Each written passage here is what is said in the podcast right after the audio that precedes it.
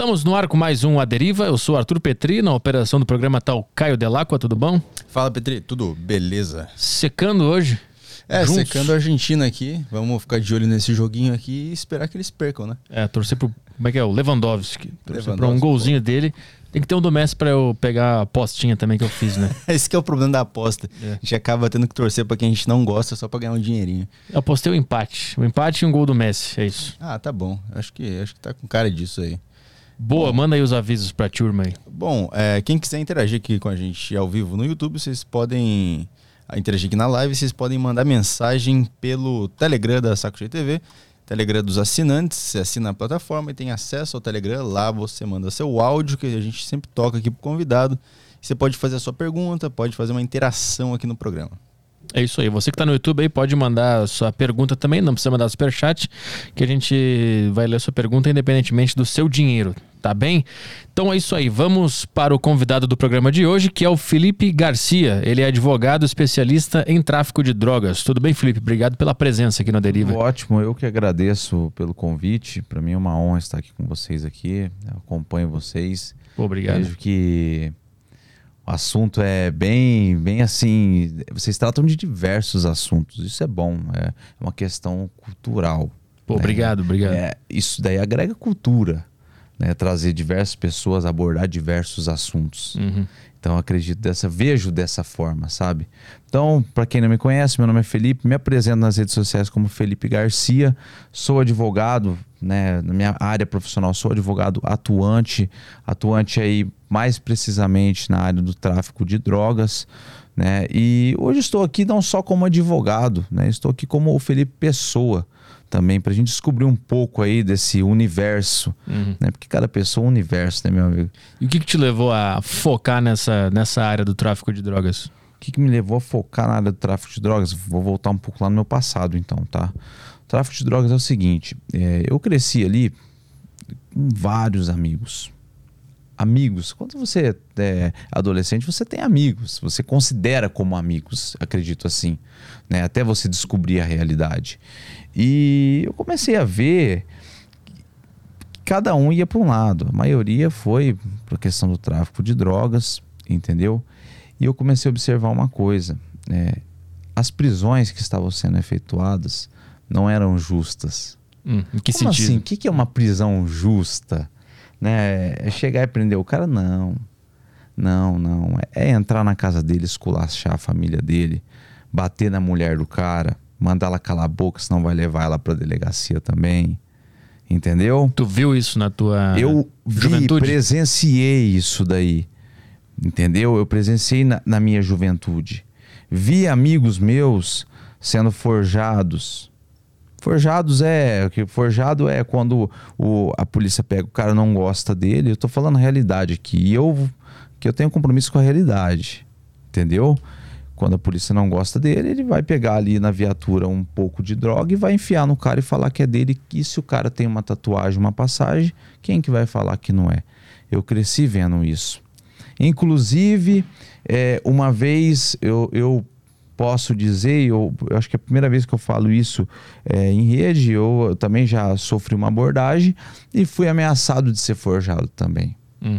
Entendeu? Sofri uma abordagem também. Como, como que foi isso? Bom, me abordaram, né? E não foram com a minha cara. Falaram assim, ó, aqui na viatura tem uma sacolinha ali. Se a gente quiser levar você para delegacia, quem que vai falar que não é seu? Eu passei por isso. Lá atrás, daqui eu tô falando não é dois, três anos atrás. Isso eu tô falando meus 18, 18 anos, hoje eu tô com 29, eu tô falando coisa de 11 anos atrás. Mas eu presenciei isso. E presenciei diversos amigos morrendo no mundo do crime também. Não estou justificando uma coisa com a outra, não estou falando que é lindo o crime. Não, não é isso. Mas o que eu vi de errado acontecendo criou. Eu, eu não digo que naquele momento lá atrás já me trouxe essa, essa, essa, essa visão. Nossa, eu vou me formar. Mas criou algo uhum. que ficou guardado é isso que eu, que, eu, que eu sempre trago comigo. Algo ficou guardado. O que constrói o ser humano não é um fato isolado. São diversos fatos que acontecem no dia a dia dele e ali está a construção do uhum. ser humano. Então, esse, esses foram fatos que me inclinaram para esse lado da defesa em cima do tráfico de drogas. Hoje, a gente bate muito em cima. O policial, é, eu, esses dias eu estava até ressaltando na minha rede social. O policial que trabalha de boa, cara, que faz o dele, que tem a família dele, sai da casa dele para fazer o serviço dele e vai prender realmente quem está no errado, ele não tem problema com ninguém. Ele vai chegar lá na audiência, eu vou perguntar para ele, ele vai estar com a consciência dele limpa. Agora, o que está no errado, chega na audiência, a gente está cheio de documento no processo comprovando que as versões apresentadas em delegacia não são corretas e não condizem com a realidade, aí as coisas mudam. Dou um exemplo desses dias mesmo, a gente fez uma audiência e o negócio ficou tão confuso, tão confuso. O promotor de justiça tomou a frente do cenário ali da audiência e falou: alguma coisa está errada aqui. Ou a testemunha está mentindo, ou, e olhou o policial: ou vocês estão mentindo, ou você está mentindo. Entendeu? Retornando no porquê eu escolhi esse caminho, eu acredito assim que lá atrás isso foi implantado no uhum. meu coração. E aí, durante o, o, processo ali de formação pessoal, de formação acadêmica, né, de formação ali é, de prova de OAB e, e profissional, eu peguei aquilo que estava lá no passado, sabe, aquilo que estava guardado, uhum. e falei: ó, agora eu vou lutar por um pouquinho de justiça, uhum. por um pouquinho daquilo que eu acredito que é justiça. Eu imagino que tu receba muita crítica, né? De defender bandido, esse tipo de coisa, assim. Como é que tu, tu responde a isso? Recebo, recebo, recebo. Eu recebo bastante, principalmente nas redes sociais, sabe? Muito, muito, bastante é tal. Mas hoje em dia eu, eu sei o meu papel na sociedade. E eu acho que muitos profissionais se perdem, não digo só no direito, porque eles ainda não encontraram o papel deles na sociedade. Então, quando você não encontra o seu papel na sociedade, e sabe da sua importância e se, valoriza, um comentário como esse te derruba. Uhum. Quando você tem o pé no chão, pulso firme, se valoriza e sabe o seu papel na sociedade, a ideia é outra. Ah, defensor de bandido.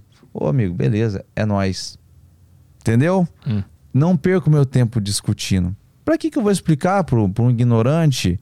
O... Vou, vou sentar ali, vou ficar uma hora explicando pro cara, ele vai vai, vai, não, não vai mudar nada. É que nem. É, é igual explicar religião.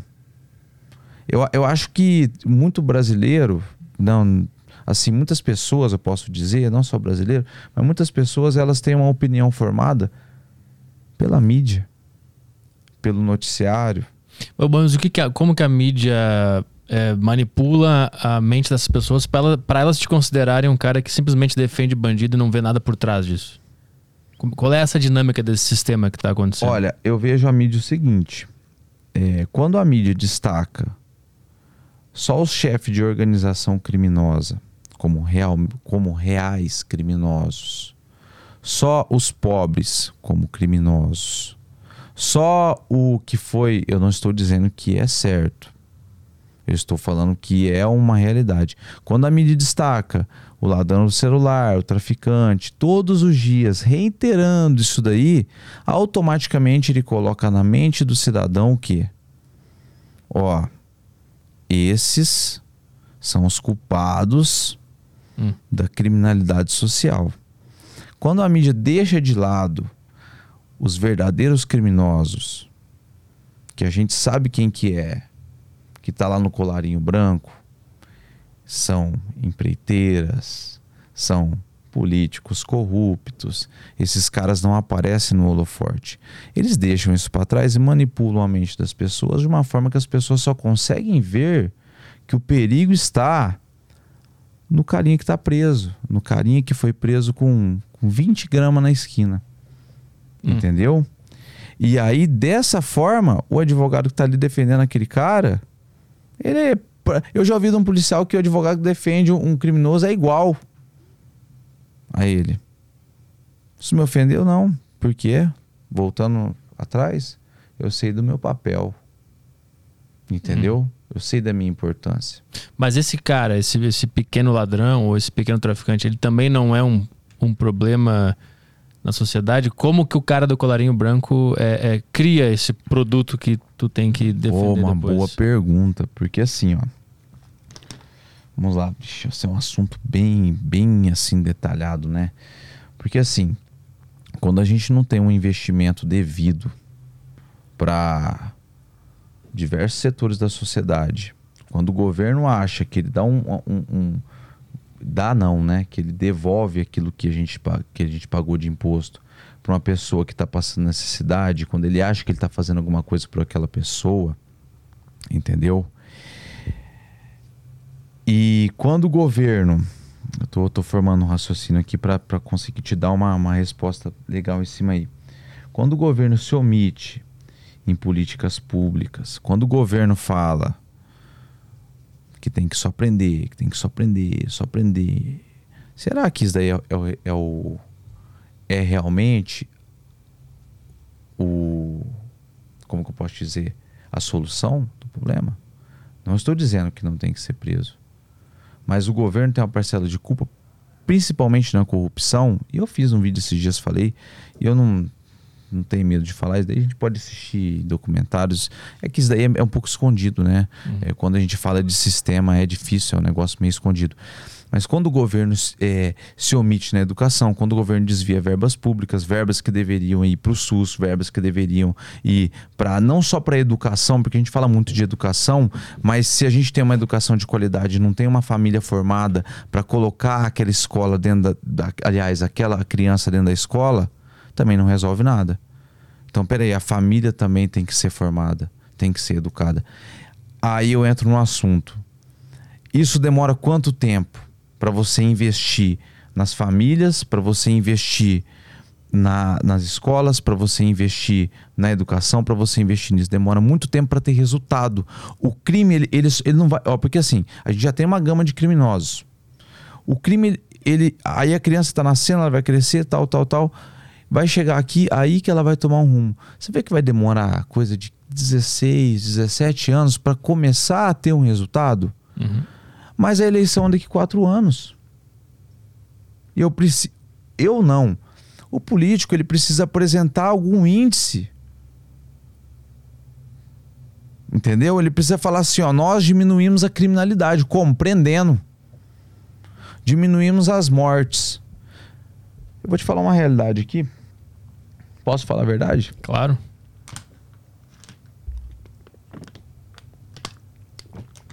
Eu já vi governador falando aí que mortes no estado de São Paulo diminuiu no ano tal, não sei o quê.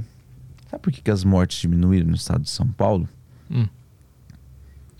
Por conta das facções criminosas, da facção criminosa que atua no estado de São Paulo. Por que, Felipe, você tá falando isso? Você tá, você tá viajando, você tá ficando louco. Não. Hoje em dia, para se matar uma pessoa, tem toda uma organização dentro dessa organização. Não se mata exato. Vou vou pegar, vou matar. Entendeu? Vou acabar com a vida desse cara. Não. Quem faz isso paga com a vida. E eles sabem. As mortes diminuíram no estado de São Paulo por conta da disciplina que foi colocada dentro da organização que o próprio estado criou. Hum. Entendeu? Mas não é- eles não decidiram ter essa disciplina porque o Estado começou a ficar mais em cima dos crimes deles? Aí eles precisaram Na dar uma verdade, segurada? Na verdade, na verdade assim, né? O Estado, ó, vamos, vamos retornar um pouco ta- também aí. É um ass- a gente tá entrando em vários assuntos, mas vamos parar. Quem que quem foi o responsável pela criação de uma facção criminosa? Qualquer uma delas. Todas nasceram no presídio. Pelo menos os que eu conheço aqui, presídio. Então, vamos colocar a facção que domina aqui o estado de São Paulo e outros São Paulo, em outras, enfim, né, em outras, outros estados. Coloca também a facção criminosa do Rio de Janeiro. Presídio. Oh, peraí. Nasceu no presídio. Por quê? Pressão do Estado. Se a gente for estudar a fundo o porquê que iniciou-se o, o, Vou, vou citar só um. O comando, por exemplo, foi por conta. O, que, o estopim foi o massacre do Carandiru. Hum. Entendeu? Eles, eles falam, não, peraí. A gente vai ficar se matando entre nós aqui? A nossa luta não é contra nós mesmos. Nossa luta é contra o Estado. Entendeu? Por que, que eu falo que o Estado criou? O Estado sempre dá esse estopim. Entendeu? E só que depois o Estado quer pegar e quer combater com um braço de ferro uma coisa que ele criou. Uhum. E hoje, não adianta querer combater numa boa, porque o negócio tá feio. O negócio ramificou. E o Estado vem falar que está combatendo, que está que tá fazendo investimentos, só que ele sabe que ele está perdendo, só não assume. O Estado está perdendo. Eu não estou levantando bandeira para ninguém, eu estou falando uma realidade. O Estado está perdendo guerras drogas. O Estado está perdendo a guerra contra o crime organizado. O Estado não tem controle nenhum de nada mais. O Estado não possui mais o controle. Ele diz que possui. Porque ele é responsável pelo meu, pelo seu imposto. Uhum. Ele tem que estar à frente para defender que ele é o. Ó, eu que tenho que representar. Eu sou a força pública. Eu sou a segurança. Entendeu? Eu sou o governo. Mas o Estado perdeu o controle. E como é que tudo isso cai no, no teu trabalho? Que tipos de, de, de casos, de histórias, de vidas que tu conhece que são frutos dessa dinâmica toda? Bom, vamos lá. A questão social do desemprego. Eu vou, eu vou trazer uma, uma coisa e vou, vou chegar em outra, tá? Primeiro, todo mundo pensa. Eu, eu- primeiro, eu já quero colocar aqui que eu não estou fazendo apologia, né? nem seria apologia também. Eu não estou, é, de maneira alguma, defendendo a criminalidade. Eu estou falando um ponto de vista meu, que eu criei esse ponto de vista de acordo com a minha vivência de vida. Uhum. Então, isso daqui é uma coisa que eu tenho. E, e tem- vai ter diversas oposições, mas é o meu ponto de vista. Que tu observou, né? Eu não posso ser covarde de guardar pra mim. Eu preciso passar o que eu conheço para outras pessoas. Então vamos lá. O que, que eu vejo hoje? Eu vejo. A gente pensa assim. Quando, eu- quando eu vou fazer uma pergunta para você. Quando você. Quando alguém, te, quando alguém te fala traficante, você imagina um cara como? Como? Eu imagino um cara perdido, sei lá, no estado de vida dele. É, tipo assim, você imagina um cara que tá ganhando muito dinheiro. É isso que vem à cabeça, né? Ah, O cara, o cara tá ganhando dinheiro, um cara que consegue lucrar. Hum, entendi. Não, não é isso que parece? Aparentemente, logo de início, você fala, ó, o cara é traficante. Fala, o cara, então, ó, então ele tem, ó. Entendeu? Uhum. Mas o que eu vejo na maioria dos casos, na maioria dos meus clientes, a maioria deles, a maioria deles, eu não estou justificando, tá? Eu quero sempre deixar claro isso, mas a maioria deles são pessoas que estão ali com aquele negócio para ter uma moto, para ter uma geladeira, não vou nem dizer cheia, para ter o almoço, ter a janta, ter o cuidar do filho e pagar o aluguel. Isso é estranho. Sabe por que, que eu acho que isso é estranho? Porque a gente teria que ter o mínimo de estrutura para não precisar disso. Isso são. e- Eles te, teus clientes te relatam isso. Que eles Não. entraram nesse mundo pra poder pagar aluguel, Isso, geladeira não, e isso tal. daí é isso conversando com clientes e também assim observando casos, porque 95% dos casos os traficantes não são ricos. Eles fazem ali o, o comércio deles para poder ter um, um carrinho as- muitas vezes mais antigo, uma motinha, Uhum. entendeu? Uma moto mais antiguinha, é, poder sustentar o filho. E, e o argumento que o pessoal diz que quem, quem quer consegue pelas, pela via tradicional e correta ter tudo isso, só que tem que ter paciência e trabalhar. Sim. E o tráfico é um, é um lugar onde se consegue isso mais rápido. Então, a crítica que se faz é que muitas vezes que isso é uma falta de vontade ou até mesmo de caráter, de não querer passar pelo trabalho difícil e tal, e, e passar pela via, via tradicional de uma vida, né? Essa crítica é muito feita, né? É muito feita, com certeza. Eu sou uma exceção. Hum. Eu tinha tudo pra estar tá nesse meio. Eu tinha tudo pra estar tá preso, pra estar tá morto, porque eu cresci nesse meio. Aí hoje eu, eu sou advogado. Pô, se eu falasse, se eu levo como mérito ser advogado, eu, eu, eu acho assim que a mim, eu, eu sei da minha importância. Mas isso para mim não me muda diferente do de qualquer outra profissão. Uhum, uhum. Isso daí não me traz um ego. Isso me traz uma responsabilidade diferente. E eu vou te falar uma coisa. A exceção a exceção dentro. É porque assim, dentro de uma. Deixa, eu tô tentando explicar de uma maneira assim, bem bem correta. Dentro de, um, de uma, vamos dizer assim, de, de um bairro mais humilde, o que se tem mais perto é o tráfico. Então, um exemplo, vou te dar um exemplo. Você mora num bairro mais humilde, uma pessoa nasce num bairro mais humilde e tal.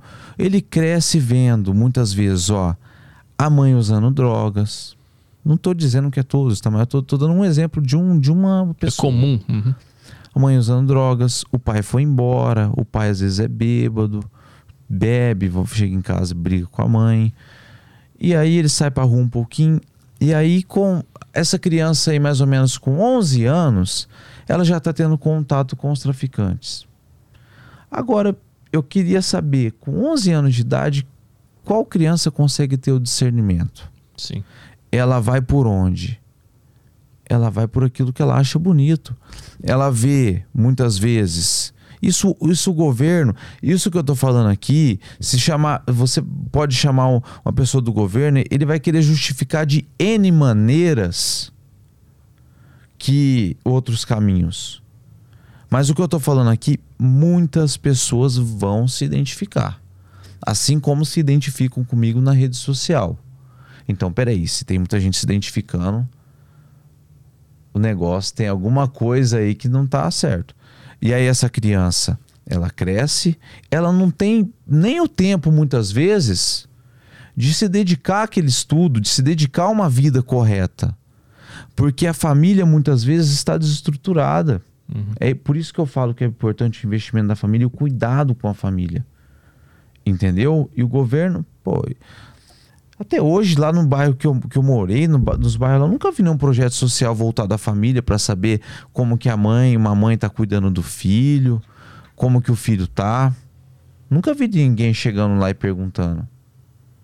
Eu só vejo a polícia enquadrando, arrebentando a molecada, entendeu? Arrebentando a molecada e quando sabe que é de sabe que é menor de idade não vai levar, porque menor de idade não vai preso, não fica preso praticamente, né? Dentro de uma situação como essa, arrebenta o cara e ele vai continuar, por quê? Porque é o meio que ele está inserido. Um ou outro, um ou outro nasce com uma visão um pouco diferente. Mas a regra a regra dentro de um bairro mais humilde, que, que o tráfico predomina, uhum. são as crianças serem encaminhadas para esse caminho. Uhum. Então não dá para se exigir a exceção, né? Para todo mundo. Esse, esse é o ponto. Só porque um ou dois conseguiram ir por outro caminho, não significa que todo mundo teria essa condição também. É, esse, todo mundo é teria. Eu acredito que não, por conta de logo cedo essa criança não conhecer outra coisa a não ser se espelhar. Eu falo, eu nasci em, em bairro mais humilde, eu te falo, hum. e se espelhar no cara que, vamos falar, no, no patrão uhum. que tá com. Na época era, era golfão, era aquele uhum. golfão sapão lá, que tinha um golfão, que tinha uma falco. Pô, as, as, essas crianças, elas não medem as consequências ainda elas dão informação. Entendeu? E quando ela vai tomar ciência de que aquilo. Eu tenho amigos hoje que falam: pô, cara, eu tô com 30 anos. Eu não quero mais isso pra minha vida.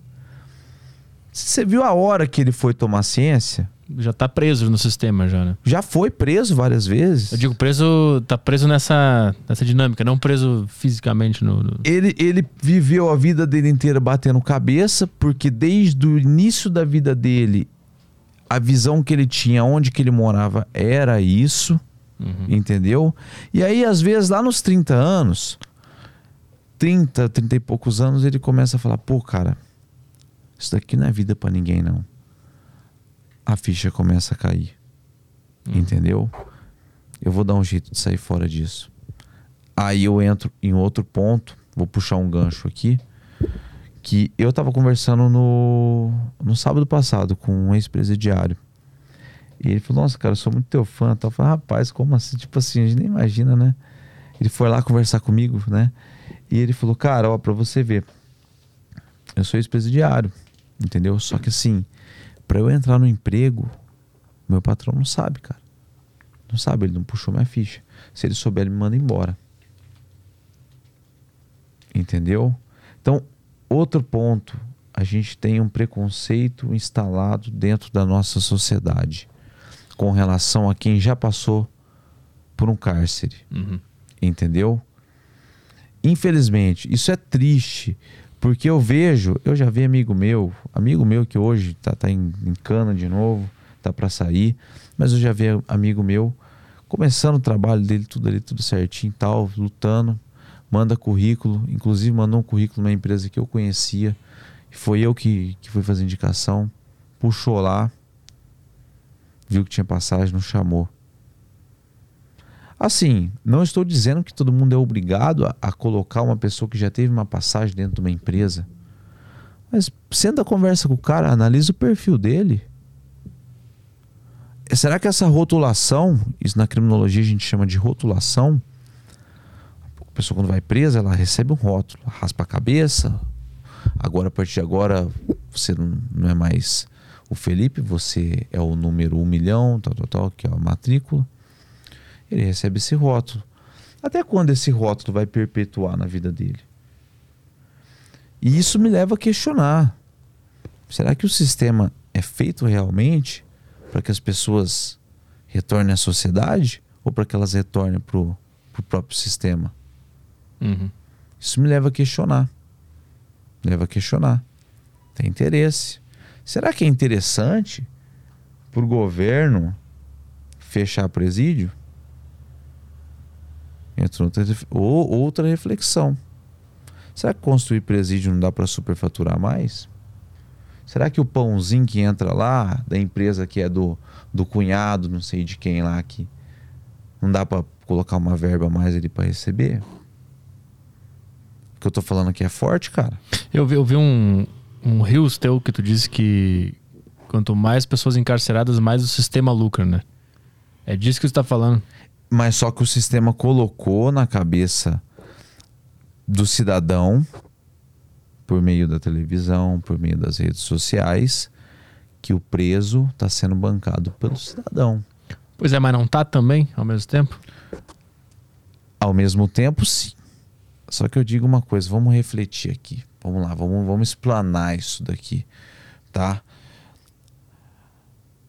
Quando uma pessoa é presa, ela sai. Você, você viu o tamanho da multa que o cara tem que pagar? Não. Você sabia disso? Não. Sempre que um presidiário, vou falar presidiário, não estou trazendo um termo pejorativo. Eu vou colocar ele como um ser humano, como eu.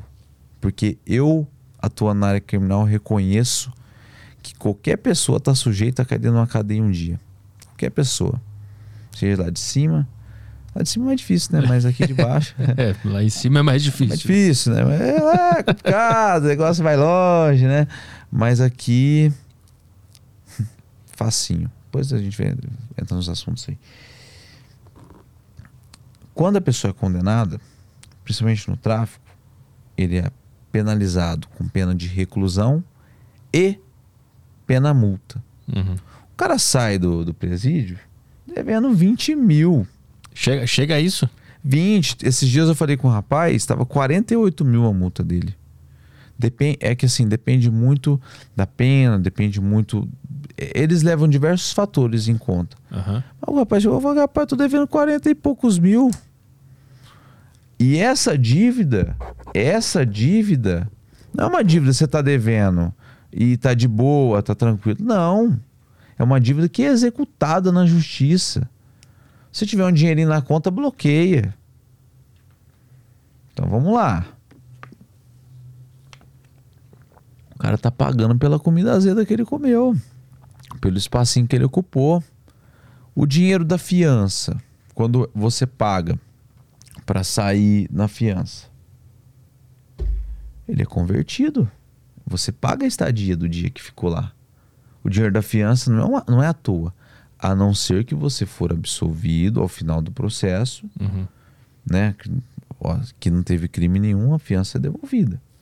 Todo preso paga a sua cela, a sua, a sua comida, a sua cadeia. Praticamente. Pela multa que ele paga depois. É Praticamente. isso? ele- É, a multa que ele paga praticamente. Eu não sabia que tinha multa pra ser preso. Não, sim, to- toda, assim, é, principalmente o tráfico. O tráfico é o, é o que mais dá pena multa.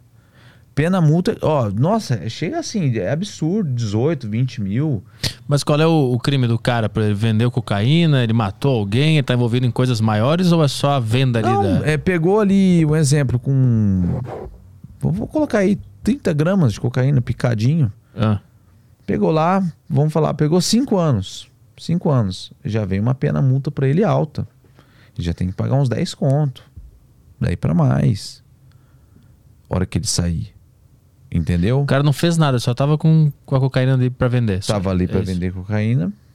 A pena multa, ela é junto. Ela vem. O cara tem. Ah, não paguei. Beleza. Você tá com o nome negativado, tá lá no cadinho. Você ficou com a tua vida ferrada, irmão. Entendeu? E tem promotor ainda. Tem algumas palavras que a gente não pode usar aqui, né? Pra, pra não. Pra, né? Sim. Tem promotor ainda que eu acho que que ele foi o, o querubim ungido que, que foi expulso do céu, né? Vou dizer dessa forma, que ele ainda quer que o cara pague a pena multa para ele progredir de regime. Se- porque assim, ó, só para você, é que eu, eu tô falando algumas coisas que às vezes é, ju- é termo jurídico, mas vamos lá. Temos três regimes: fechado, semiaberto e aberto. Fechado, eu cumpro um tanto de tempo e eu vou pro semiaberto, semiaberto cumpro mais um tanto de tempo, eu vou, eu vou pro aberto, vou pra rua, tá?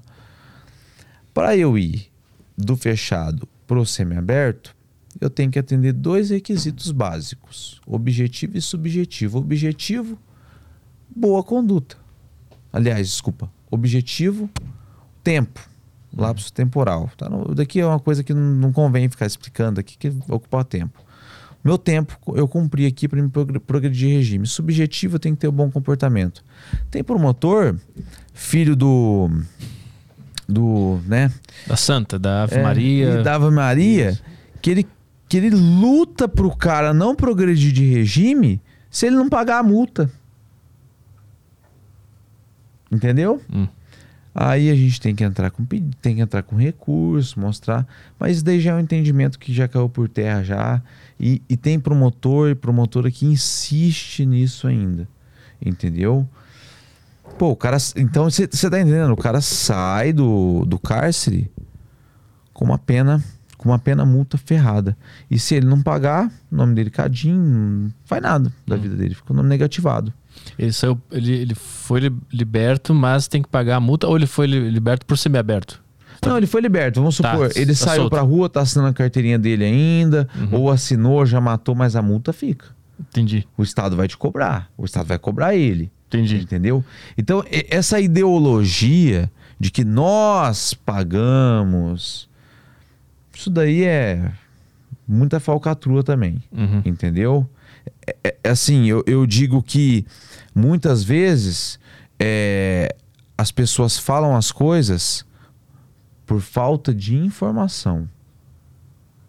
E como, como mais o sistema lucra com, com presídios, encarceramento? A- além dessa, desse aspecto da multa, como mais o sistema lucra com essa, com essa cultura de, de, de presídios, encarceramentos e tal? Ó, vamos supor, um veículo, um rapaz que está transportando uma certa quantidade de entorpecente dentro de um veículo numa rodovia. Ele é preso. Esse veículo dele é recolhido. Esse veículo dele perdeu. Uhum. Vai pro Estado. Entendeu? Tem um veículo de 100 mil. Tava c- transportando. Esse veículo perdeu. Vai pro fundo penitenciário. O promotor faz, faz lá a penhora do veículo, certinho, e converte no fundo. Você tá entendendo que o sistema penitenciário se autossustenta e não precisa do João, da Maria e tal. E isso daí muitas vezes é colocado na televisão para enganar o João e a Maria e colocar na cabeça deles o criminoso é aquele lá, é o, é o carinha do celular, entendeu? Uhum. Ele é também, mas pelo que eu tô entendendo, o sistema gosta que esse cara seja um criminoso porque ele ganha dinheiro com isso. Ganha dinheiro com isso. E isso daí é pauta de política, segurança pública. Segurança pública é pauta de política. Todo mundo quer ficar seguro. Sim. Quem não quer viver seguro? E isso daí é a primeira coisa. Nós vamos pôr a polícia para matar. Entendeu? Nós vamos pôr, vamos prender mais pessoas. Vamos fazer isso para as pessoas ficarem. É pauta de política. Sim. Uhum. Você está entendendo que o sistema ele gira não só em torno de uma coisa, mas ele utiliza uma coisa para inúmeras outras. Se, se o sistema resolvesse esse problema, ele ia deixar de ganhar muito dinheiro. Pra resumir a questão. Eu acredito que o sistema, primeiro, não consegue resolver esse problema mais. Mas se por acaso ele resolver, ele vai deixar de ganhar muito dinheiro. E é por isso que ele mantém essa indústria, digamos assim, rolando. Não é de interesse do Eu sistema acho que não é resolver. interesse diminuir isso daí. Por causa da Acabar. grana que ele ganha. Não, eu acho que não, não, não, não- eu acho que nem passa pela cabeça. E quando eu falo, rapaz, quando a gente fala sistema, é, não é uma pessoa, é uma engrenagem, é um motor funcionando, entendeu? Que é, é- nossa, é- eu parei para pensar nisso esses dias. Eu, eu tava lá na cozinha de casa pensando, sistema. E comecei a pensar em tudo. Falei, meu Deus do céu, deixa eu parar. Porque tudo é a parada, entendeu? Então, tudo é feito em prol deles. Então, se o presídio, se deixar pessoas presas, for necessário para pautar uma segurança pública, se transferir um suposto líder de facção criminosa para um presídio federal me trazer voto, tô dentro. É isso que funciona. Hum. O que eles querem é voto, velho. E a gente não vê isso daí. E muitas vezes nem tem interesse em cima do- dos nossos interesses de verdade. Uhum. De quem nós somos. Pô, quem, quem é você? O que quer saber disso? Por que tu falou suposto líder? Cara, porque assim, eu não posso afirmar uma coisa como essa. Entendeu? É Hum. uma coisa que eu não posso afirmar um, um líder, não po- posso falar. Ah, eu achei que era do ponto de vista do, do sistema, ele, ele escolhia alguém para ser um suposto líder para aprender, para mostrar para as pessoas que prendeu. Também. Ó, eu vou te falar uma coisa, tá? Vou- vamos aprofundar aqui no assunto aqui. Daqui é coisa que quem quer procurar acha. Não é coisa que eu tô inventando na minha cabeça. Quem procurar, for estudar um pouquinho, vai, vai encontrar isso. Muitas vezes a gente vê lá, pô, o líder da facção criminosa responsável por tudo isso. Aquele cara, ele tá sendo usado como faixa muitas vezes, entendeu? Ele precisa estar ali. Ele precisa ser perigoso demais. Ele precisa, ó, é necessário que se mostre para a sociedade que um líder, que um suposto líder de uma facção está preso. Nós temos o controle. Isso é uma ilusão. O Estado, novamente, falando que não perdeu, temos o controle, enquanto as outras coisas estão debaixo do tapete. Então, eles usam o que? O que, que eles utilizam? Do que eles podem. Que eles não podem utilizar, eles vão pôr debaixo do tapete, vão empurrar debaixo do tapete acabou. E vão arrumar uma, uma explicação qualquer e ponto final. Entendeu? Mas não vai atacar o problema de verdade. Não vai atacar o problema de verdade. Não é interessante. Hum. Não é interessante. É, é- eu, eu enfrento uma luta muito grande aqui no, no Poder Judiciário também, porque assim, é, muitas vezes tem uma decisão que já foi aqui em cima no, em Brasília, vou falar é Brasília, no STJ, já é entendimento, é o negócio que cabe, é isso, a lei é interpretada dessa forma. Aí você chega para um juiz de primeira instância, tem todo o respeito com o juiz de primeira instância, porque é, tem muito juiz muito bom, muito, muito humano, sabe? Então não tenho que criticar todos, aqui a gente não está aqui para criticar. Mas tem muito juiz que ia ser o Deus, né? E ele vai ah, entendimento lá de cima. O meu entendimento é esse, fi. Preso, fica preso. Entendeu? Visãozinha limitada. Hum. Falta. Eu acho que, ó, pessoa que estudou tanto deveria. Deveriam, assim, como que eu posso te dizer para você, cara? Deveriam mostrar para essas pessoas a realidade. O que é. Eu, eu vejo uma briga muito grande lá no STJ falando os caras quase, os ministros quase falam, pelo amor de Deus, estão prendendo muito, mas estão prendendo errado. Entendeu? Hum. Esse rapaz que vocês estão colocando aí na audiência de custódia preso, esse rapaz de 18 anos, ele vai entrar na facção criminosa, cara. Ele vai conhecer o crime de verdade. Ele vai ser batizado irmão. É isso que vocês querem no sistema. Hum. Entendeu? E quando o, o, a pessoa sai de um presídio e consegue romper essa, essa rotulagem e, e seguir o outro caminho, eu recebi uma mensagem aqui de um, de um rapaz, ele falou, ó, eu sou ex-presidiário, hoje eu sou advogado. Tô lutando contra o sistema. Quando ele consegue romper isso, ele é uma pedra no sapato ferrado do sistema. Hum. Eu falo sistema, eu falo poder judiciário, entendeu? Tudo que é braço. Tudo que é braço do sistema. Tudo que, que tem uma visão limitada é assim, ó. Vou te, vou te explicar uma coisa. Você vai para uma audiência. Você vai todo preparado, com entendimento, tudo bonitinho. Quando você tá, tá lá falando, o juiz ou o juiz já tá escrevendo a sentença. Então você tá ali por mera formalidade. Uhum. Você entendeu como que, é, como que funciona? Por mera formalidade. Você tem está pronta. Teu cliente já está condenado, ele sentou condenado ali. Ah, doutor, a pena é essa. Ah, se quiser, você recorre.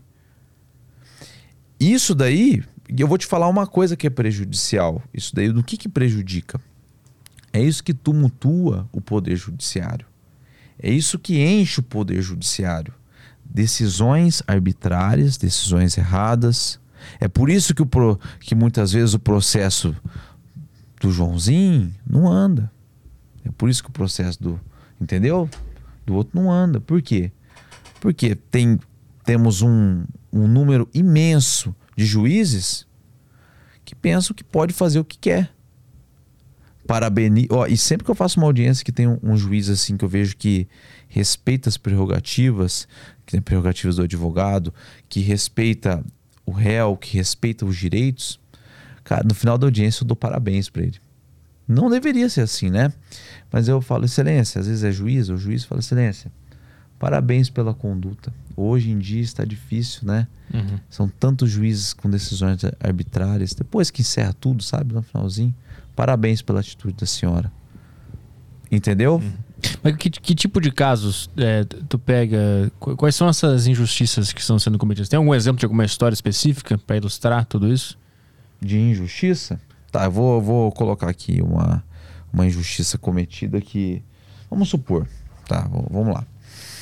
Vou dar dois exemplos. Dois exemplos, tá? Morador de um bairro mais humilde. Você tem um energético desse daí sobrando aí? Tem, tem lá tem um na, na geladeira, vai pegar ali. Eu, eu tô, tô virado no giraia da noite passada, mas eu vou, vou fechar meu raciocínio, irmão. Não, vai lá, vai lá. Bala na agulha. É, vamos lá. Vou dar um exemplo aqui eu vou. Boto aqui pra falar a verdade, filho. Se eu sair daqui depois, falar, oh, Felipe lá. Tô brincando. É que a gente tem amizade com muita gente, cara. Graças a Deus. A gente, a gente entra e sai aonde, aonde que. Obrigado, valeu onde for necessário, porque é o seguinte: humildade prevalece, cara, em qualquer lugar. Cabe em qualquer lugar. Vou dar um exemplo. Vamos imaginar você morador de bairro bem humilde aqui na Grande São Paulo. Morador lá no Heliópolis. Né? Você acha que lá, quando tem uma, uma desconfiança, não vou falar nem denúncia, uma desconfiança que tem droga dentro de uma casa, eles batem na porta, ô meu amigo, tudo bom? É, eu preciso da sua autorização para entrar na sua casa que tem uma denúncia aí que tem droga na sua casa. Você se autoriza? Você acha que funciona assim? Ó, se lá em Rio Preto, que, não, que às vezes não é tão assim como aqui, eles chegam, eles entram para dentro, sem bater, arrebentam a casa, tudo. O que for necessário, bate nas pessoas. Eu tô falando a verdade, não tô falando todos, tá? Porque tem bons policiais. Eu tô falando os policiais que se consideram da elite da polícia. Só se for da elite da maldade, né? Que se considera da, da elite da polícia. Eles entram, olha, isso daqui eu tô falando uma. tô respondendo a sua pergunta. Foi uma história que tu pegou, um caso real. É um caso real. Pego, não, isso daqui é de. De 10 casos, eu acho que 9 assim. Hum. Aí eu vou te falar onde que tá errado e eu vou te falar o que, que é ilegal, tá? Eles entram, tem uma denúncia. Na verdade, não é uma denúncia. Na verdade, muitas vezes é eles enquadrou alguém e deu uma pressão no cara e esse cara foi lá e caguetou de quem que ele pegou, aonde que tem. Não é uma denúncia anônima por via Copom, não. Não, não é. Não existe. Isso daí é raro, tá? Pegou um cara, arrebentou o cara na rua, falou de quem que você pegou ele aqui? Vai, nós sabe, ó, se você não falar, né, ó, tá ali na viatura, vai te levar. Pera, traz aqui, Steve, vem cá. Traz aqui, ó. Fulano, traz aqui. Já pega um pouquinho ali e fala, ó.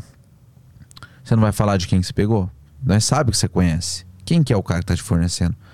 Você não vai falar? Nós tá te levando então com esse- tanto aqui. Vou te apresentar a delegacia. Você tem uma passagem aqui, você já vai ficar. O cara às vezes vai ficar com medo. Ele fala, não, eu vou te falar então. Eu peguei de fulano de tal.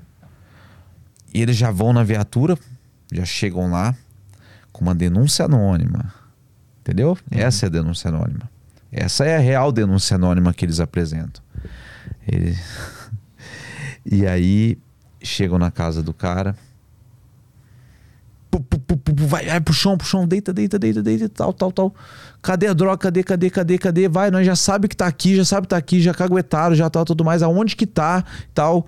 O cara vai lá, às vezes pega, ou eles procuram e acham. Chega no final da ocorrência, no final da ocorrência, a hora que pegou tudo, eles chegam com um papelzinho que se chama autorização de ingresso no domicílio. Fala, ó, assina aqui como se você está autorizando, mas eles não falam que, que o cara está autorizando, ele fala, assina aqui que é, eles dão outro nome, eles falam assim, assina aqui esse papel aqui. O cara, pô, o cara tá apanhou, tá em choque ali, ele vai assinar o papel. Aquele papel é um papel que ele fala assim, ó, eu, fulano de tal, autorizo o ingresso do meu domicílio, tal, tal, tal, na rua tal, tal, tal, tal, tal, tal, para buscas. Entendeu? Isso seria certo? Não. Com isso daí, eles é pra delegacia, prende o cara tal e tudo mais. Tá, essa situação, o que que tá errado nessa situação aí? Ah, mas tinha negócio dentro da casa dele. Se tem uma situação de flagrante, pode entrar. Não. O STJ colocou limite. O STJ viu que o abuso tá tão grande, o negócio tá tão feio, falou o seguinte, ó, toda entrada dentro de uma residência tem que ser filmada. Então você vai filmar essa autorização. Então, por isso chega antes de entrar. Ó, fulano de tal, você autoriza, tal, tal, tal, tal, tal. Não, eu autorizo. Entrou lá, tal. Isso nunca acontece. É, tá? porque se o cara tiver droga, ele não vai autorizar, né? Não, não vai. É, é, é, é- é que nem o. É citado pelo professor Auri, Auri Lopes Júnior. Ele fala: Nossa, tem tanto traficante suicida, né? O cara. Sa... Ele Pô, autoriza. Não tem lógica. Então, mas Uma- visto que o cara nunca vai autorizar, como é que faz pra pegar essa droga, esse cara? O certo seria: tem uma informação, tem que ter uma investigação anterior, constatar que aquele cara realmente tá fazendo aquele comércio, que ele tá realmente guardando, Hum. ou pegar um um mandado de busca domiciliar, ou pelo menos ali ter uma, uma suspeita bem firme e concreta que ali tem. Porque veja bem, vamos imaginar uma coisa. Se, se por um acaso aquele baculejo que eles deram naquele primeiro rapaz, aquele rapaz vai dar uma informação falsa. Ó, tá na casa de fulano, fulano de tal. Eles chegam, entram para dentro e não pega nada. Violou-se o domicílio, a intimidade da pessoa e fica por isso? Fica por isso? Hum. Entendeu? Mas normalmente tem coisa. Às vezes não. Hum. Acontece de não ter também. Eu recebo, que, que meu celular tá ali. Eu recebo direto. Falou, os caras veio aqui em casa, aqui, entrou aqui, revistou tudo tal, não tinha nada. Entendeu? E aí, o cara que tá com uma passagem, alguma coisa, como que ele vai numa corregedoria denunciar? Sendo que no dia de amanhã vai acontecer algum BO com ele. Não tô falando que ele vai ser encontrado num córrego. Uhum. Eu tô dizendo que alguma coisa vai acontecer. Ele vai preso de alguma forma. Entendeu o que eu tô falando? Então, essa questão de domicílio é uma das questões que acontece muito. E se o advogado não estiver atento a isso, ele não ganha o processo, ele não consegue. Por quê? Veja bem, vou entrar, vou falar mais um pouquinho aqui, depois eu vou falar, vou chegar aqui no ponto que eu quero chegar. Tem outra situação. Muitas vezes, isso eu peguei um cliente que, que aconteceu isso. Pegaram ele, pô, é, é, é, difícil de falar, cara. Às vezes, pare... Às vezes eu falando, é, ainda bem que ela tá testemunha minha ali. Às vezes falando é, é quase impossível de acreditar. Mas pegaram um cliente meu, eu sabia que ele já tinha um passado um pouco ruim, mas estava trabalhando, o rapaz estava procurando uma melhora, sabe? E esses policiais não gostavam dele, foram lá. Cara, pode parecer fora da realidade, mas forjaram o cara com um quilo de do verde, vou falar dessa forma para não ficar usando termos de, de entorpecentes aí. Não bastasse forjar, levaram ele na residência dele, falaram assim para ele: ó, aqui é o seguinte, se você não assumir esse BO, a gente tá levando tua esposa, porque ela também tem uma passagem, né? Vai levar vocês dois e falar que pegou dentro da sua casa. Então vem cá. Fica no canto ali. Segura a droga. Segurou. Fulano, vem aqui. Filma. Assume aí. O cara fez o cara assumir o BO para não prender a mulher dele. Ó, o que eu tô falando aqui pode parecer assim, fora da realidade de, de muitas pessoas. Mas na realidade criminal, eu tenho certeza que muitos colegas vão se identificar com isso. E como é que foi esse processo? Esse processo ele foi condenado. Eu estou numa luta até hoje porque saiu o entendimento sobre a abordagem ali e tal. Então eu estou numa luta nesse processo. Mas ele foi condenado a sete anos e nove meses. Não conseguimos provar que ele não foi forjado. Por quê? Você falou, mas Felipe, mas, mas como assim? Isso pesa para mim? Lógico que pesa. O, o, processo mais complicado é um processo de um inocente. Porque o cara está numa estrada de terra não tem uma câmera, não tem nada, não tem. Por isso que eu falo. Cadê a câmera no peito do, dos agentes? Isso tem que ter, cara. Porque numa situação como essa, isso não aconteceria. Entendeu? Não tem uma câmera, não tem nada, não tem nada. O cara tem passagem lá em 2005, 2006, 2007, tem uma passagem em 2010. A hora que ele senta lá, o juiz, a juíza olhou para ele, pô, continua, né, cara? Tipo assim, né? Você uhum. tá entendendo que tem situações que não tem como você livrar o cara? Não tem como você esperar uma contradição da polícia e, não, e você não consegue encontrar outras provas. Aí você depende muitas vezes de um entendimento que, que tá lá em cima, que não poderia né, ter abordado ele de moto naquele momento, para só ali conseguir um habeas corpus e trancar aquela ação toda Uhum. e fazer esse cara voltar a ser inocente. Tem que achar um, um- um buraco fora Pô, do crime em si. tem- não, a gente tem que trabalhar. Eu falo assim que a gente tem que trabalhar de uma certa forma. Semana passada, eu fiquei fazendo uma defesa Rapaz, eu fiquei uns seis dias escrevendo uma única defesa. Hum. Detalhe, detalhe, detalhe, detalhe. Muito erro, muito erro. Porque assim, quando você pega um processo, você não olha só no, no que foi pego com a pessoa. Você olha no procedimento que foi adotado para pegar aquilo com a pessoa. Porque o que foi pego ali, se você bater só em cima daquilo, é condenação. Qual que é o procedimento? Oh, que teve um erro nesse procedimento aqui. Opa, levanta esse erro. Teve outro erro aqui, levanta esse erro. Entendeu? E a gente ganha nisso. Por quê? Se teve um erro aqui atrás e esse erro foi o que desencadeou a apreensão, Uhum. esse erro for considerado nulo, a apreensão não deve existir. Os meios não ju- justificam os fins, né? Exatamente. Uhum. Entendeu? Então é isso que a gente trabalha. Então, assim, é, a justiça tem. A justiça, a polícia, tem muito erro. Tem muito erro que tem que ser tratado. Que tem que ser tratado. Hoje em dia querem prender a qualquer custo. Acham que colocando um na prisão. Mas tu, tu não considera que a gente chegou num ponto no, no Brasil de tamanha tensão de criminalidade, homicídio, aí a, a população tem muito medo e muita raiva né, de, de tudo que já aconteceu. O Brasil já teve 50 mil homicídios por ano, né? Dá uma diminuída recentemente. Mas tu não considera que essa tensão toda cria essa. essa, essa esses processos do cara ter que burlar um meio para chegar no fim que é prender um criminoso? E a sociedade quer essa resposta também, porque o, o pessoal não aguenta mais ser assaltado, homicídio no semáforo, esse tipo de coisa. Tu entende esse, esse lado? Entendo, de certa forma, sim. É que nem eu falei pra você desde o início aqui, eu não, não vim com hipocrisia. Se eu chegar aqui e ficar falando coisa que, que, que só pra agradar as pessoas, então eu, eu não tô vestindo a bandeira que eu visto da, da minha advocacia.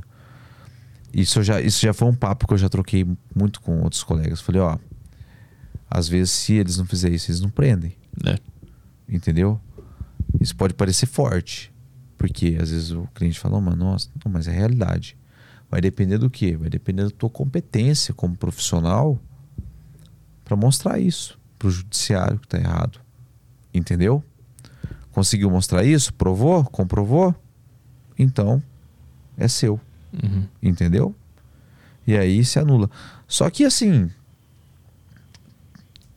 Deveriam pensar mais. Deveriam pensar mais. Eu vi um vídeo esses dias. É, Bom, eu até postei de uma policial falando coisa que não tem nada a ver com nada, sabe? Pô, cara, o que, que eles estão colocando na- na- na- na- nas provas hoje em dia? Qual- eu queria saber, o que, o- aí a gente entra numa questão, qual que é a preparação que está sendo feita para quem está entrando na segurança pública? Entendeu? Qual que é a preparação? Será que é só, é só uma prova? Ah, mas a prova é difícil, você está tá menosprezando. Não, não estou menosprezando. Eu acho que deveria ser mais, cara. Porque é muita responsabilidade. Prender uma pessoa, tirar uma pessoa da sua liberdade, muitas vezes indevidamente, principalmente quando colocam alguma coisa, pô, é uma consequência enorme para aquela pessoa que ela não vai superar nunca. Entendeu? Isso daí é complicado. Eu tenho clientes, que nem esse daí que eu te falei, que foi porque não gostavam dele. Tenho clientes que estão lá porque cometeram crimes. Tem outros que cometeram crimes, mas foram condenados em penas absurdas por conta de um clamor social, por conta de, de uma visão do juiz ou da juíza. Isso é certo também?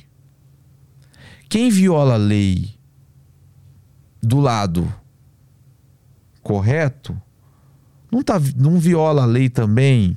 Não, não é igual aquele que também viola do lado incorreto? Ah, mas um é crime. Não, peraí. Violar a lei. Eu tô falando de violar a lei. Entendeu? Uhum. Se é uma violação de lei, se é um abuso de autoridade, pô, então a gente tem que entender quem que é criminoso nessa situação aí. Uhum. Entendeu? Então, assim, não estou dizendo. Tanto que tem coisa que eu não faço defesa, viu? Não Tipo o quê? Não faço defesa de ladrão de celular que mata alguém por conta do celular. De quem furta bicicleta, não porque não tem dinheiro para pagar, não. Porque eu acho totalmente do cara que, que furta ou rouba a moto de um trabalhador. O cara tá trabalhando de iFood, o cara tá com um carrinho trabalhando de Uber. Uhum. Aí vem lá um, um pilantra lá e leva o carro dele. Os cara não tem lógica um negócio desse. Uhum. Já aconteceu daí na delegacia o cara chegar e falar: o que, que é o seu? Ah, foi. foi o que, que era na época? Eu não sei se foi uma moto, o que, que era. Eu falei: que, que, Ah, eu furtei uma moto. Me chamaram lá. Eu furtou uma moto? Eu... Beleza. Eu voltei falei com o delegado: falei, doutor, tira meu nome do, do BO aí. Já colocou meu nome no BO, na, na. Tira, pode tirar, eu tô indo embora. Falou, ó, amigão, não sou teu advogado, não, defenda esse tipo de coisa, não. Aí você fala, ah, mas você é advogado, você- então você tem que defender tudo. Não. Sabe por que não? Isso, isso é um deles, tá? Outra coisa, vou, vamos colocar todos aqui, tá? É, ladrão de celular, ladrão de. Esse cara que rouba, pô, mulher, tiazinha com, com, com um celularzinho na mão, o cara acaba de pegar, comprar um celular novo e a pessoa vai lá e pega o celular do cara, o cara tá pagando. Você acha isso justo pro cara vender por 500 conto o celular? O cara desse daí tem, pô, eu não vou nem, nem citar aqui, mas ó, tem lógico um negócio desse. Eu não faço defesa e acabou. Uhum. Eu posso ser criticado por inúmeros amigos, amigos, colegas. Eu não estou nem aí. Ponto final. O cara que realmente, tá? O cara que faticamente é. Eu vou colocar outra palavra aqui. Abusador, Uhum. tá? Não faço, já veio defesa pra mim. Tenho como comprovar ali. A pessoa falou: Ó, te pago à vista, um valor alto. Eu precisando de dinheiro na época, ela tinha formado fazia pouco tempo. O que que é? Ah, então, meu, meu tio ali mexeu com uma criança que era sobrinha. Eu falei: Quê? Não, cara. Eu, vou- eu não, não pego. E nem indico ninguém que, que faz. Uhum. Mas, Felipe, você não, não sou antiético. Sabe por que, que eu não sou antiético? Porque eu só pego uma causa para fazer aquilo que eu acredito que, e o que eu vou fazer de coração. Se eu pego uma causa dessa, pô, eu vou ter nojo de fazer um negócio desse. De verdade. Às vezes eu pegar um, um- um cara que furtou um celular, tá lá por causa de um celular lá e deu um tiro no, no estudante, é capaz de eu entrar lá dentro lá e dar uns tapas na cara desse cara. Uhum.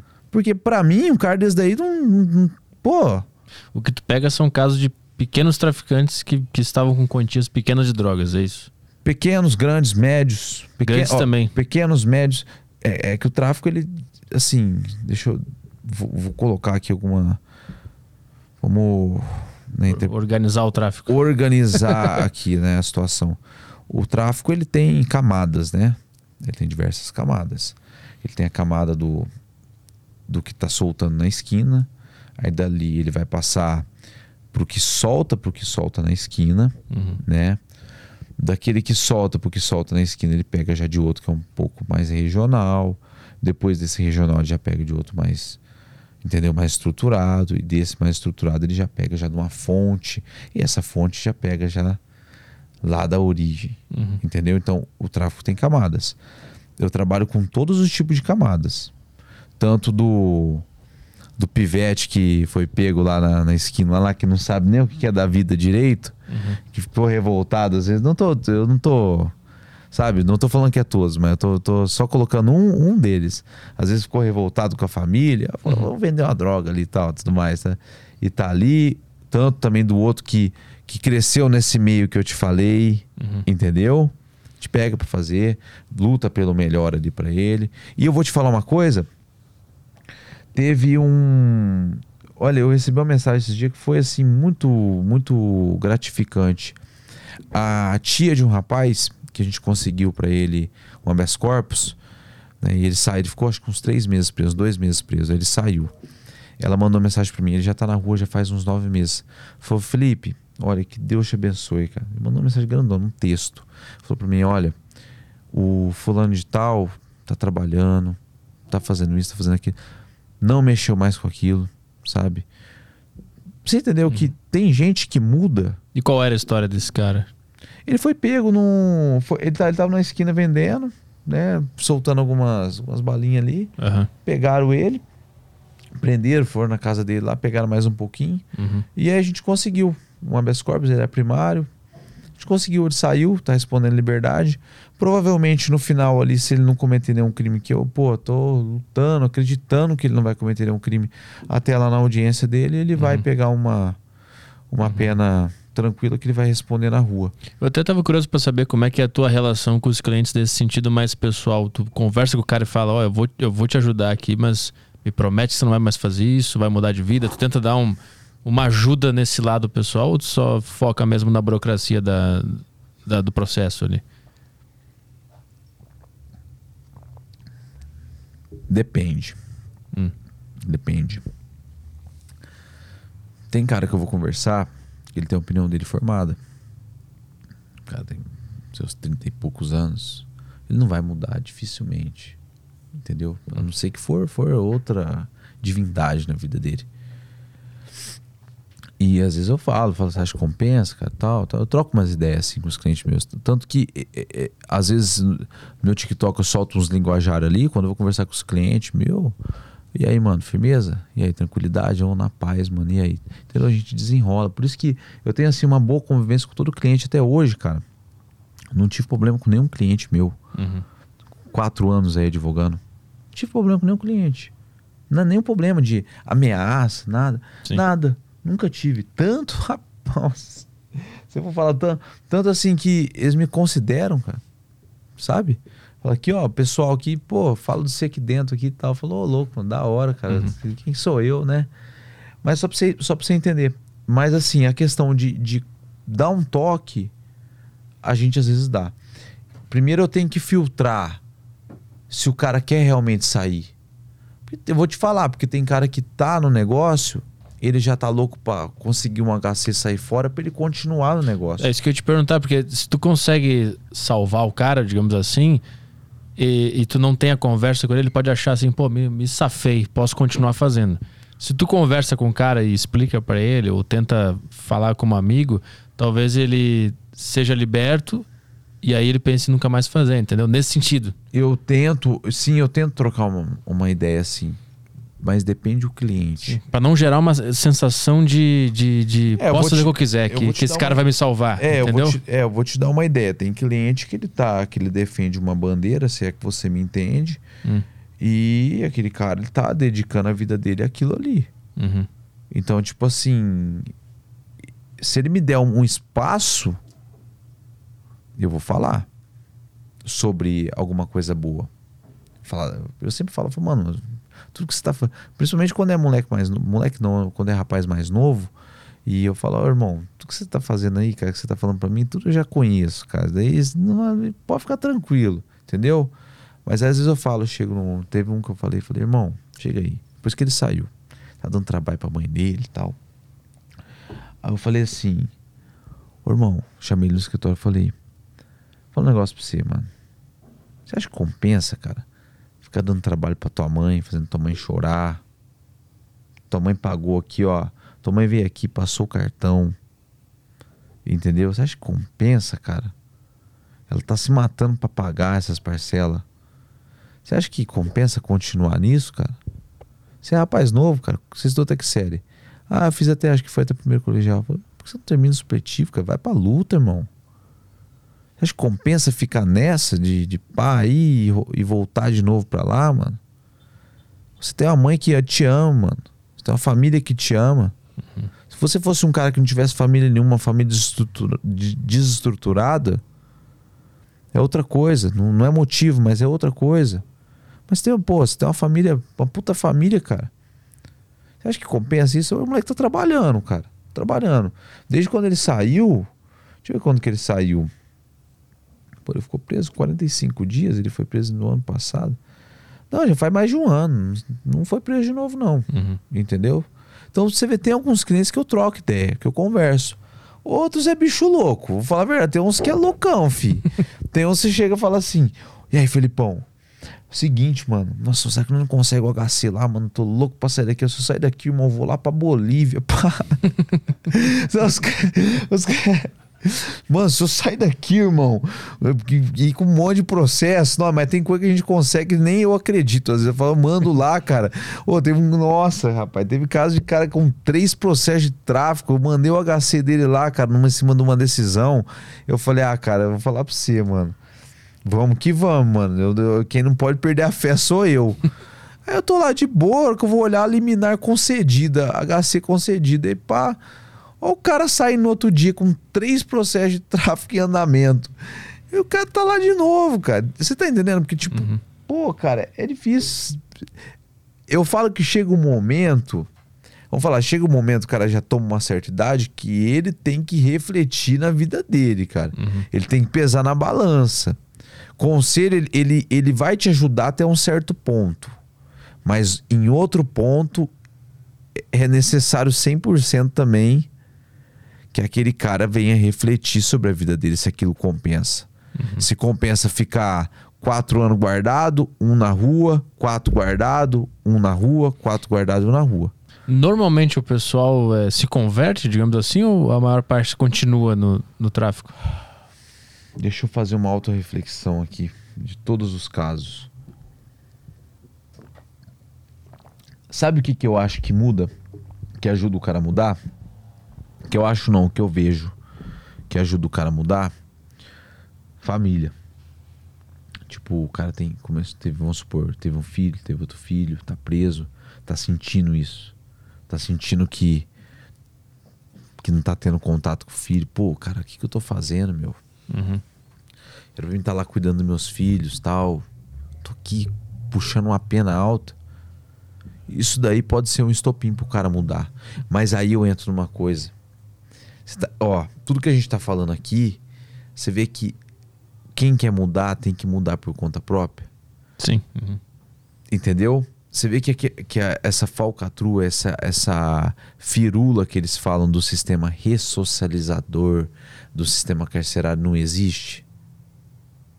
Entendeu? Não existe. O, porque assim, o que, que a gente fala? Mas qual que é a obrigação do sistema ressocializar? É a lei. Lei de execução penal. Tá ali para a lei de execução penal é criada para ressocializar. Mas aí eu pego e, e vou refletir numa coisa. Como que eu vou ressocializar um cara que às vezes nem foi socializado, ele não foi nem inserido na sociedade, ele não conhece Sim. de verdade a sociedade. Sempre esteve à margem, né? Sempre esteve à margem é, eu, eu digo, cara, o crime é uma falha estrutural muito grande do, do nosso governo. Isso, não, não, isso é uma coisa que não está em pauta para ser resolvido. Entendeu? Uhum. Não está em pauta. E é uma coisa que é lamentável, porque quem sofre com isso é a gente. É a gente que sofre, às vezes você vai você tá no teu carro ali, vem um cara louco de, de droga e, e, enfia um cano na tua cara. Se você não der, às vezes, até se você desse o celular, ele vai te explodir a tua cara com um revólver. Você entendeu a situação? É difícil, cara. É difícil. Daí acontece com, lá em cima. Não, estão com segurança deles lá, Sim. de boa. Sabe? Então, há uma desigualdade. E desigualdade que eu digo, não é só, só entre o pobre e o rico aqui que tem a empresa dele, que conseguiu morar no condomínio, que venceu na vida. Eu falo de desigualdade entre as pessoas que estão em cima. Vou, vou, vou tentar falar da, de uma maneira que. Porque daqui a pouco eles derrubam. Porque o jeito que tá, né? O negócio tá feio, né, cara? Hum. Então as pessoas que estão lá em cima, colarinho branco, eles têm segurança, eles têm tudo. Eles estão protegidos. E nós? Pelas cagadas deles. Cagadas que eles fazem lá. Pela omissão do governo, pela omissão. Pelos projetos de lei só de punição. Vou tirar a saidinha agora. Um deputado lá que tá dando impasse, tá, tá dando curso nisso daí, ele é. Não sei se ele é tenente da polícia. Só tinha que ser. Só tinha que ser. Não tô criticando a, a, a, instituição. Mas só tinha que ser. Entendeu? Hum. Vamos acabar com a saidinha. Porque na saidinha a pessoa sai para roubar tal e tudo mais. Pô. Vamos fazer estatísticas. Vamos fazer uns cálculos aí. Não é só assim, cara. Muita gente sai para ver a família, muita gente tá querendo uma mudança. Aí você acaba com mais um direito do cara. Mas não tem uma taxa de não retorno, que normalmente o cara sai e não volta mais? Cara, tem, mas a taxa de não retorno não chega a ser, não chega a ser ao ponto de, de como que eu posso dizer Acabar com você? tudo. É, não, ao ponto de, de, preju de ser maior daqueles que retornam. Entendi. Entendeu? Então, um ou outro não retorna, ele vai ter a punição dele. Se ele for pego, ele vai tomar uma falta, ele vai regredir de regime. Uhum. Ele vai pro fechado. Entendeu? E, e eu vou te falar uma coisa. Eu, eu, eu vou te falar uma coisa. É, quem fica foragido da justiça não vive. Não pode tirar um RG. Entendeu? Vai lá no Poupatempo tirar um RG foragido. Já fica. Você não pode numa delegacia. Você simplesmente não tem uma vida mais. Então, às vezes o cara que sai e não volta, ele, ele fica vivendo uma vida infernal. Porque ele, ele tem medo de tudo. Você tá entendendo? Uhum. É uma consequência que esse cara vai levar pra vida dele também. Entendeu? É- Essa saidinha, ela, ela vale pra todo mundo? Ou, tipo, o cara que foi preso por homicídio, ele não tem? É só pro cara do tráfico? Como é, como é que funciona isso? Ó, a saidinha é o seguinte: quem tá cobrindo um regime semi-aberto, semi-aberto, tem condição, se ele cumpriu um sexto da pena, ele tem direito à saidinha. Sa- A, sa a saidinha a gente chama de saída temporária. Mas independentemente do crime que ele cometeu. Teve umas alterações agora com o pacote de crime que mudou um pouco essa questão aí de dos crimes, entendeu? Uhum. Então, tipo assim, o traficante, ele, vamos falar, o cara que foi pego tráfico, ele vai. Os crimes mais é, violentos, tá, e tudo mais, isso daí tá, tem uma análise em cima aí, um pouco Entendi. mais criteriosa, Uhum. entendeu? Mas o, o- quem é, foi preso com tráfico, vai na saidinha, vai com a família. Eu vou falar pra você, vivenciando, vivendo, porque eu, eu, eu não moro mais no mesmo lugar, mas eu vivo ali, eu conheço muitas pessoas vivendo.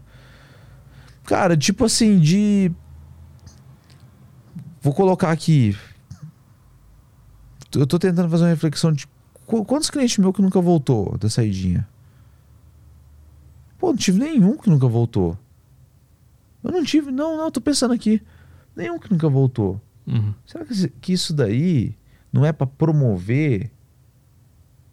Isso daí, eu, eu- meu ponto de vista, isso daí é para promover política e falar que está sendo feita alguma coisa. Eu acho que é aproveitar que, que a população tem medo, né? E, que o, o Brasil é um país muito violento e, o- e ele precisa receber uma resposta, né?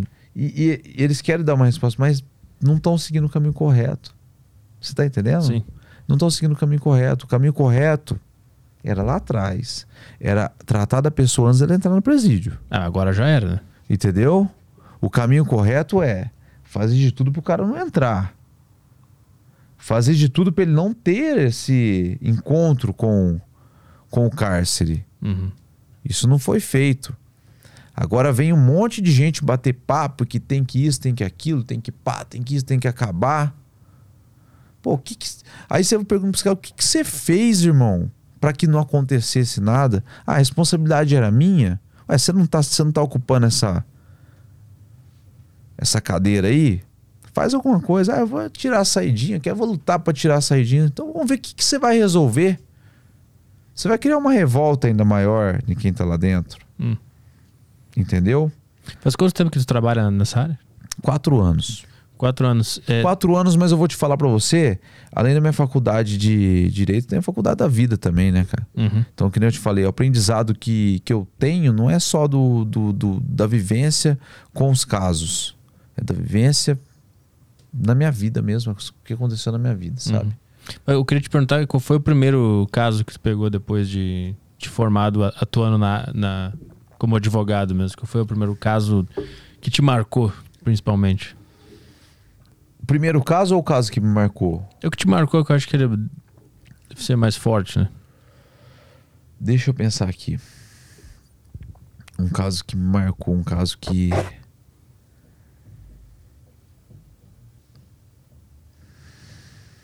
É que tem, tem tanta, tanta coisa. Eu tô, tô, tô tentando trazer à mente aqui um caso bem assim, que foi diferente, né?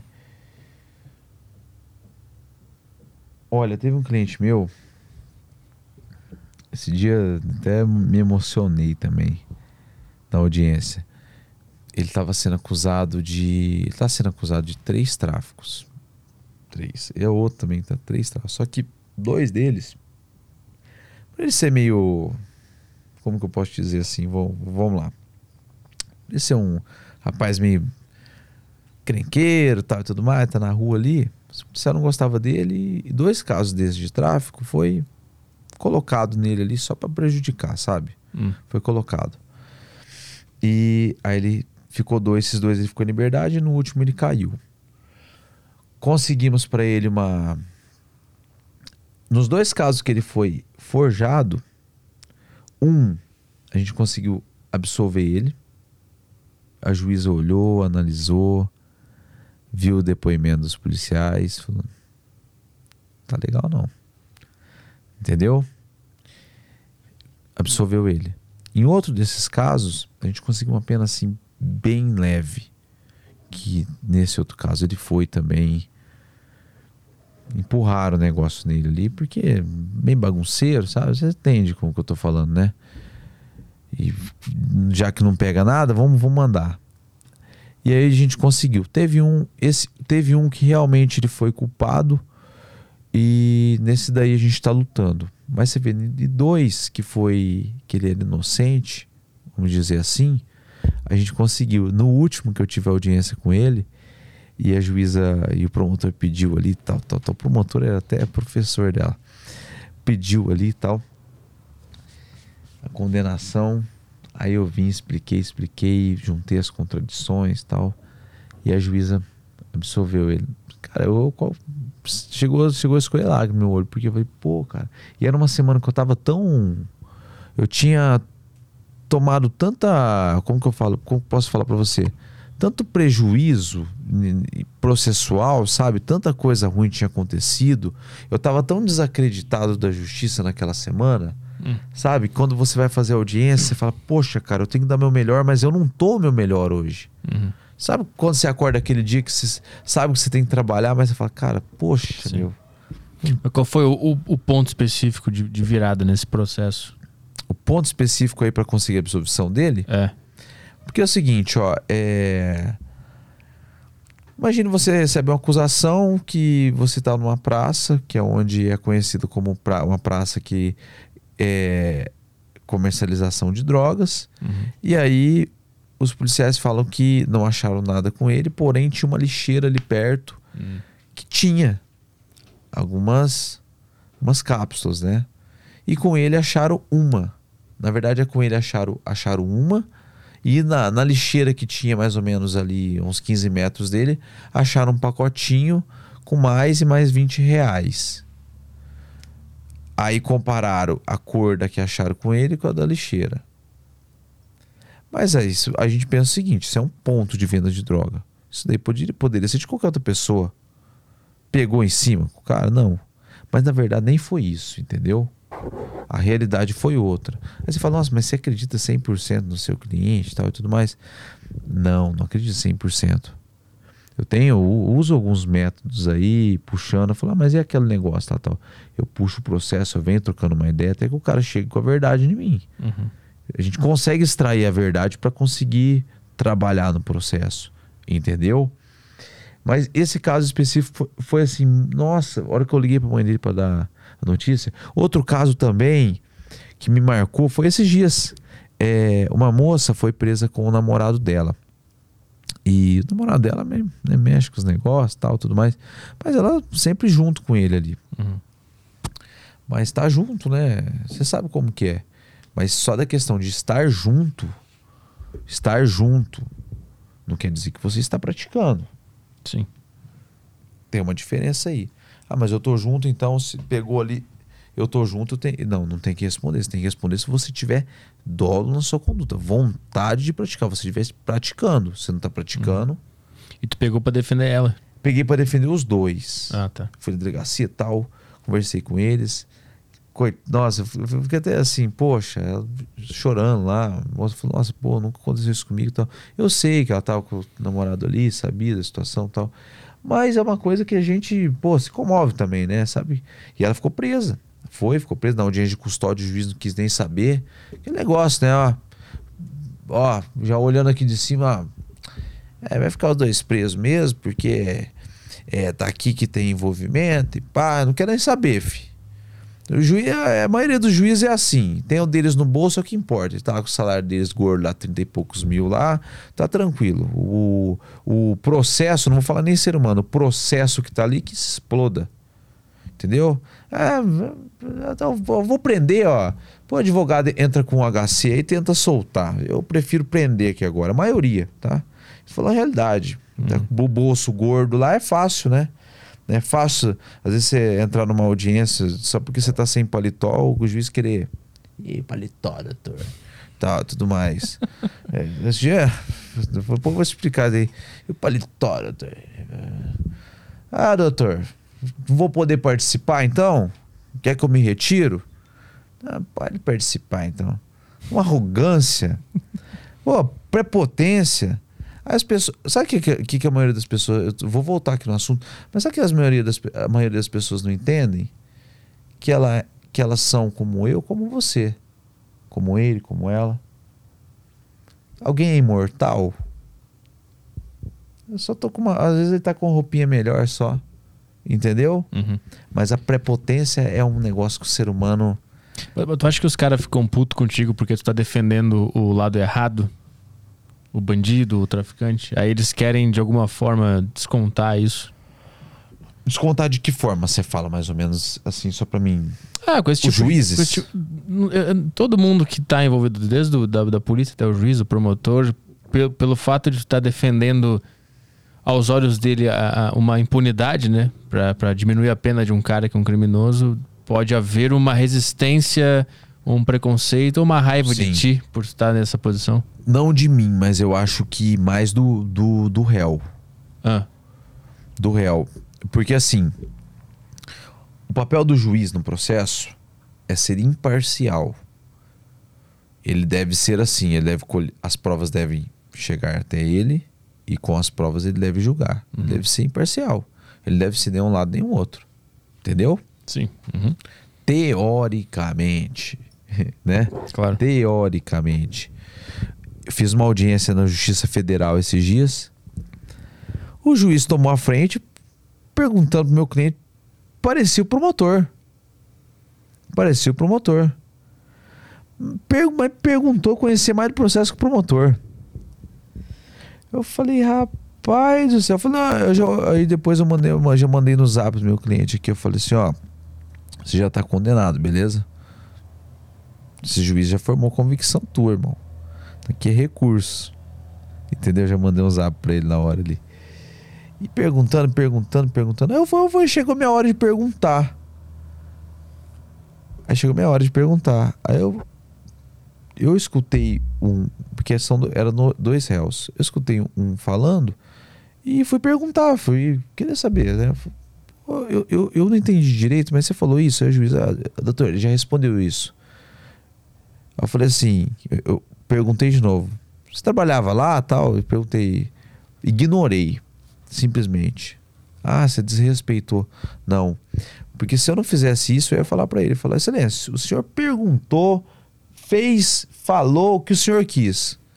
Agora chega na minha hora de perguntar, eu tô com uma dúvida, eu não posso perguntar. Mas que justiça que é essa?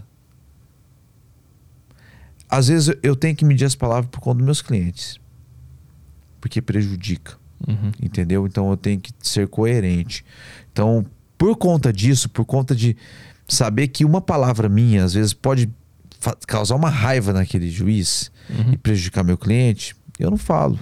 Mas pelo fato de tu ser o advogado é, do criminoso, tu não sente que existe uma resistência até de colegas advogados, juízes, promotores, por tu estar defendendo esse cara? Ah, sim, é, pri- principalmente de policiais. Ah, policiais. É, lá na, na- onde eu moro lá, São José do Rio Preto, Eu falo que eu não tenho medo, mano. Que, que a hora que Deus falar assim, é o último dia teu, é o meu último dia, acabou. Eu tenho, eu tenho minha missão aqui na Terra, acabou. Eu vou fazer até o fim e, e minha palavra não vai fazer curva.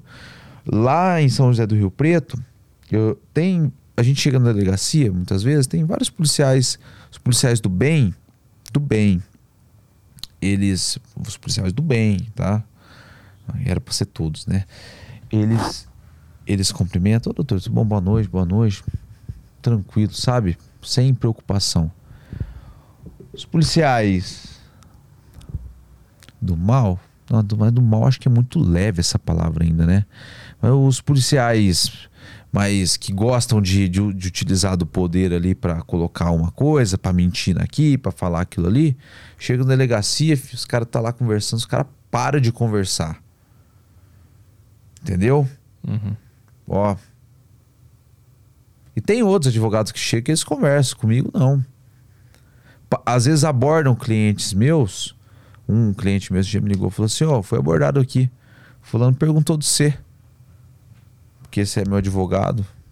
Falei, ah, é? Manda um abraço para ele aí, quando ele perguntar. Sabe, umas coisas que não tem nada a ver, uhum. mas é porque os caras se incomodam porque a gente trabalha em cima da verdade. Que na visão deles, eu imagino que eles acreditam que tu ajuda a impunidade permanecer no país, porque tu tá defendendo o criminoso.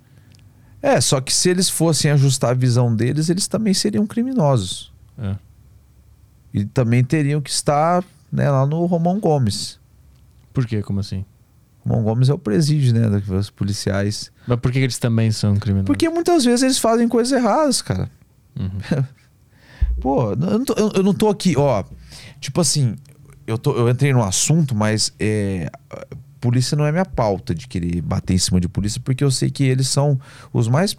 os pequenininhos. Porque quando você vê que acontece uma um policial que mata alguém, às vezes, alguma coisa, que acontece algum, algum, algum BO ali, uhum. vê se o secretário de segurança assume aquele BO. Ele, o, o que ele tem que dar de resposta para a sociedade é excluir aquele policial. Sim. Eu acho que, que esses policiais que agem de má fé, eles estão viajando na maionese, vamos falar dessa forma. Por quê? Porque eles estão alimentando uma coisa que, que não vai ter um fim. Você entendeu? Compensa mais trabalhar certo, cara. Vai, ó, vai eu fugir das minhas linhas éticas e morais. Ah, daqui a pouco o mandado de prisão tá lá em casa e, e, eu tô indo preso. Eu não posso dar essa. Uhum. Por que que então é permitido fazer essas coisas que eu falei aí, entrar na casa de qualquer um? Agora eu te pergunto. Vamos lá, vou te fazer uma pergunta e você vai me responder. Quantas vezes você já viu a PM invadindo um condomínio e esculachando um morador lá dentro? Esculachando, invadindo a casa. Pá, todo mundo mão na parede. PM. Só lembro na época de corrupção de Petrobras, Eike Batista, no máximo. Mas esculachando, pondo todo mundo é. no chão e pá, e... Difícil, PM. Sim. Difícil, né? É, eu acho que é a Federal que fazia essas da. Federal que vai nessas. Que, nessas que a gente fala, vai nessas balas aí. É, que é. vai nessas. Que a Federal investiga um campo maior. Uhum. Mas não vê. Por quê? Porque a corda ela sempre arrebenta do lado mais fraco. Sim. E aí, o, o que tá forgando no mais fraco, quando ele volta pro batalhão dele, o superior dele humilha ele. Entendeu? Nossa, ixi, eu já fiquei sabendo tanta coisa. E aí, meu amigo? Você vai descontar isso na sociedade? Mas é, é cê, assim, só para fechar essa questão de, de, de, de, de polícia, porque eu não, eu não, gosto muito de bater nesse assunto. Porque, assim, eu vejo a polícia que ela é necessária na sociedade, sim. Uhum. Mas bons profissionais, trabalha certo, pô. Não ganha nada prender. Você entendeu? Não ganha nada fazendo o errado. Uhum. O errado já faz o crime. Posso dizer assim. O crime já, já, já contraria a lei. E é um efeito colateral da má administração do governo. O crime é efeito colateral. Entendeu? Uhum. Da má administração do governo. Isso, isso daí o governo não vai assumir, que nem eu te falei. Nós temos o poder. Eles não assumem que perderam o poder. Perdeu uhum. feio, viu? Eu falo, eu falo pela. Isso eu falo pela, pelos becos e vielas. Hum. Entendeu? Perdeu feio o controle. Não, não tem esse controle que eles acham que tem. Eles acham que tem esse poder. Como é que tu enxerga a questão da legalização das drogas? Já que tu está envolvido nesse assunto, você acha que a melhorar a situação e a, essas pessoas que estão envolvidas seriam beneficiadas de alguma maneira? Ou elas iam continuar? Como é que tu enxerga tudo isso? Muito delicado. Sabe por quê? Vamos lá. Que drogas? Legalização. Acho que a gente começa com a maconha, né? É. E depois vai vendo as outras. Mas que, o que mais se fala, o que mais tem chance de acontecer é, é- maconha, né? Cannabis sativa. O que, que eu vejo, cara? Eu vejo um país. Eu vejo um país. Que não está preparado para isso. Entendeu? Uhum. Por quê, Felipe? Eu explico. Legalizou, beleza. Se não, se- sem legalizar, tem muitos sem noção, molecada sem noção aí, que, que os outros pagam por eles, os que fazem, vamos falar, certo, que, depois eu vou chegar nesse daí. Tá lá fumando na frente de criança, na frente de, de famílias, entendeu? Às vezes tá, tá num lugar ali, tem a família tá ali, tem que entrar pra dentro de casa porque tem um, um, um sem noção que tá fumando um, um baseado na frente da família, das crianças que tá ali. Sim. Uhum. Isso é antiético, cara. Uhum. Entendeu? Isso é antiético. Pô, se você quer, quer fumar, fuma, mano. Mas no lugar que não tem muita gente, de boa, Mas eu te pergunto em relação ao, ao traficante. E- Esse é um assunto que é conversado ou isso nem chega para essas pessoas que estão nessa, nessa situação de vida? Sobre a legalização, se, eles, se ia melhorar para eles ou eles iam continuar não, na mesma que- eu acho que não. Eu acho que, que se legalizar. Teria algum a- efeito Não, eu acho que, que, que o negócio viraria um contrabando, cara. Uhum, sim. Você Ou entendeu? ia continuar como contrabando? Não, e- porque assim, se, se legaliza, o governo iria burocratizar muito a distribuição.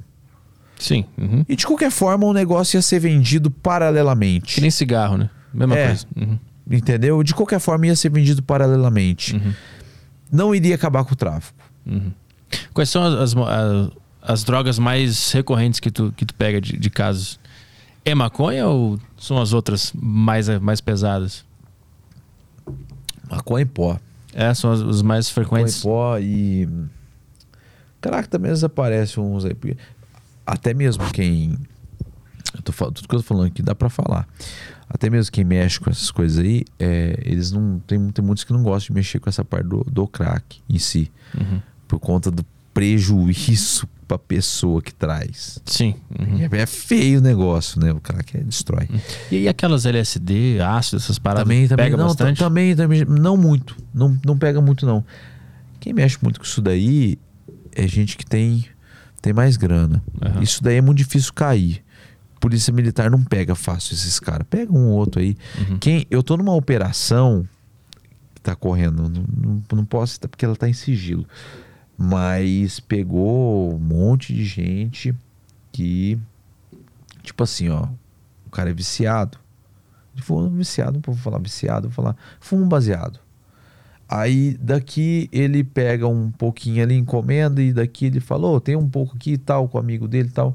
Mas sem é, aquela questão de obtenção, obter lucro. Ele só indica o cara. É, não, eu tenho, ô, eu peguei um pouco, vamos supor, eu comprei pela internet aqui, chegou, Ah, entendi, tal. entendi. Uhum. Ô, peguei uma boa aqui, cara. Ou, então, você quer, você quer um pouco? Vamos dividir aqui. Você Entendi. tá entendendo? Aham. Cara, nisso daí, cara, caiu uns. Nossa, caiu uns caras que eles estão respondendo, tipo assim, 30, 30 tráficos. Tu pegou esse caso? Peguei um caso desse. Caralho.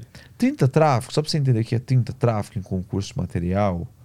Tem um que tá respondendo 75. 30 tráfico em con- concurso material são uma pena aí no mínimo 5 anos cada um. Junta aí 5, mais 5, mais 5 vezes 30 Uhum. entendeu? Caso super complexo. E isso daí não era nem traficante profissional. Era um Era usuário. molecada dos condomínios. Aham.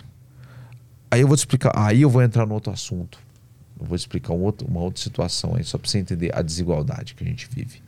Dentro desse processo eu vi o negócio.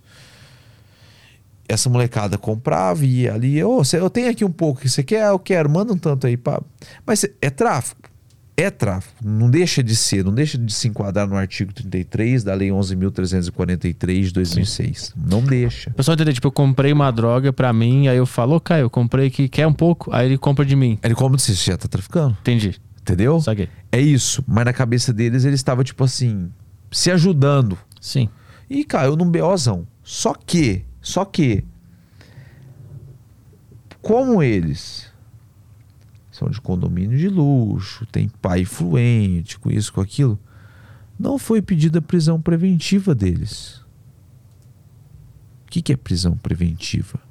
A prisão preventiva é uma prisão que você tem. Prisão pré-processual, prisão que você fica preso até a audiência, passou a audiência, e você fica. É o cara que fica preso ali praticamente todo o tempo. Não, respondeu o processo em liberdade.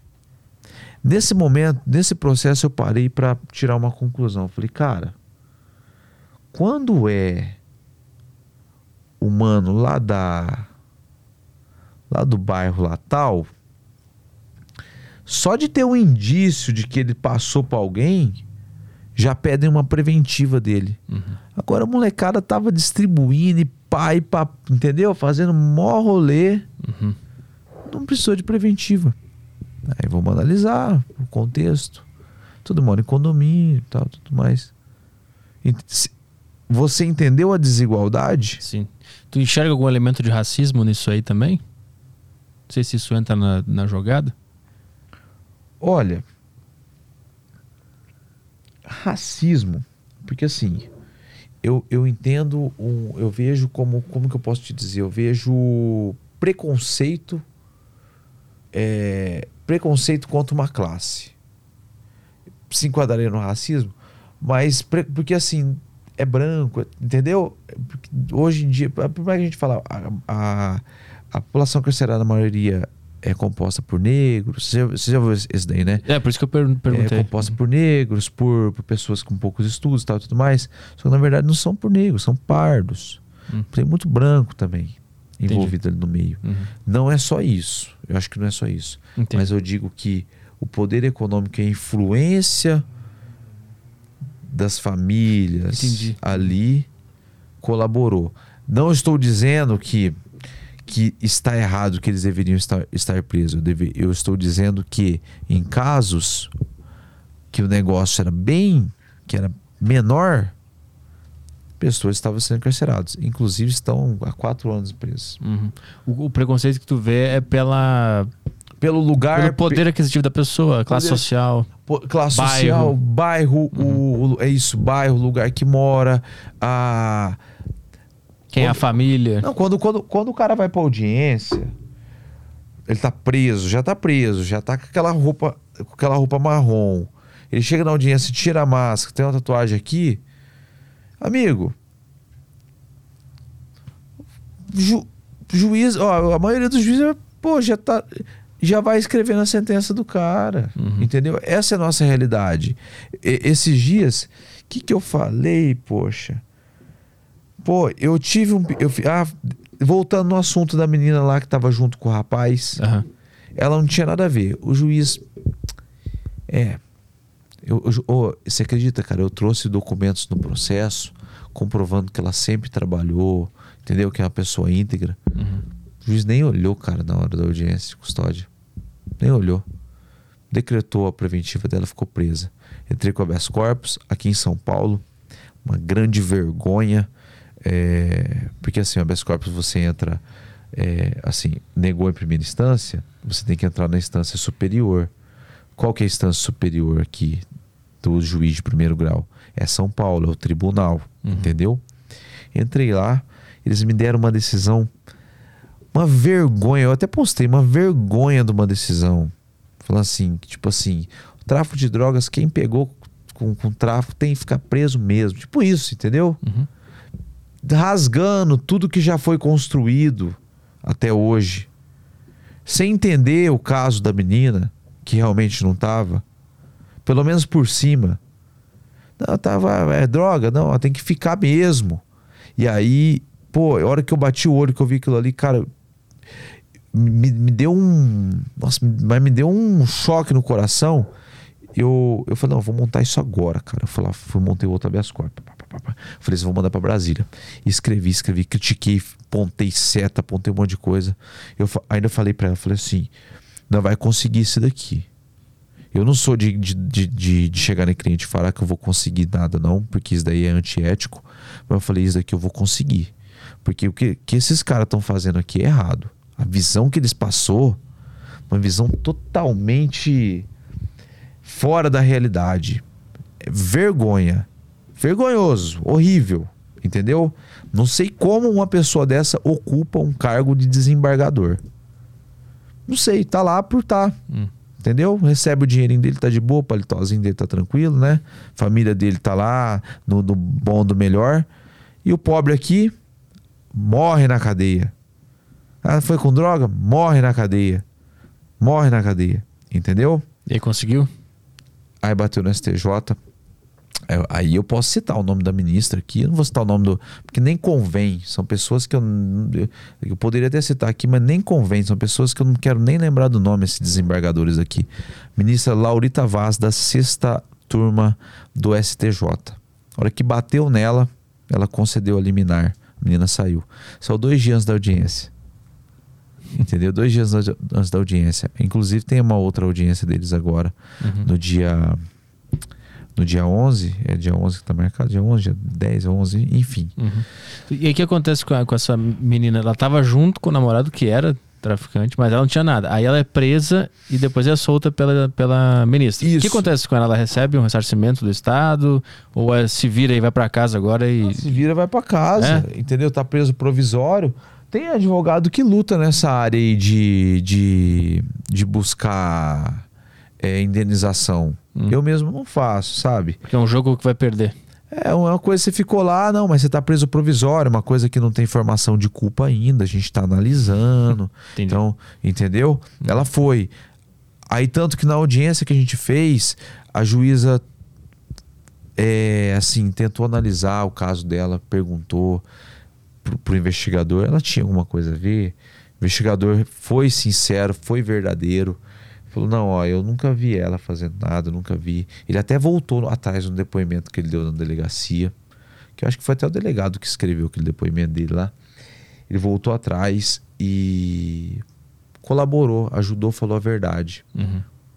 Você vê que tem policiais que que, que realmente estão fazendo o trabalho deles e não quer não tá afim de ficar prejudicando os outros.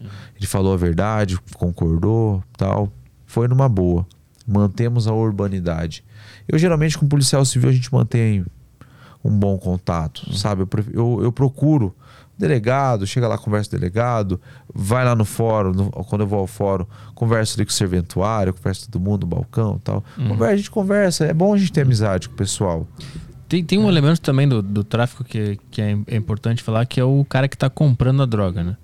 Que é um elemento muito importante nessa dinâmica toda. E, e que se tiver uma demanda, vai ter quem, quem venda e isso vai acontecer, né? Independentemente da lei, né? Pode impedir, mas se alguém quiser comprar, alguém vai estar vendendo.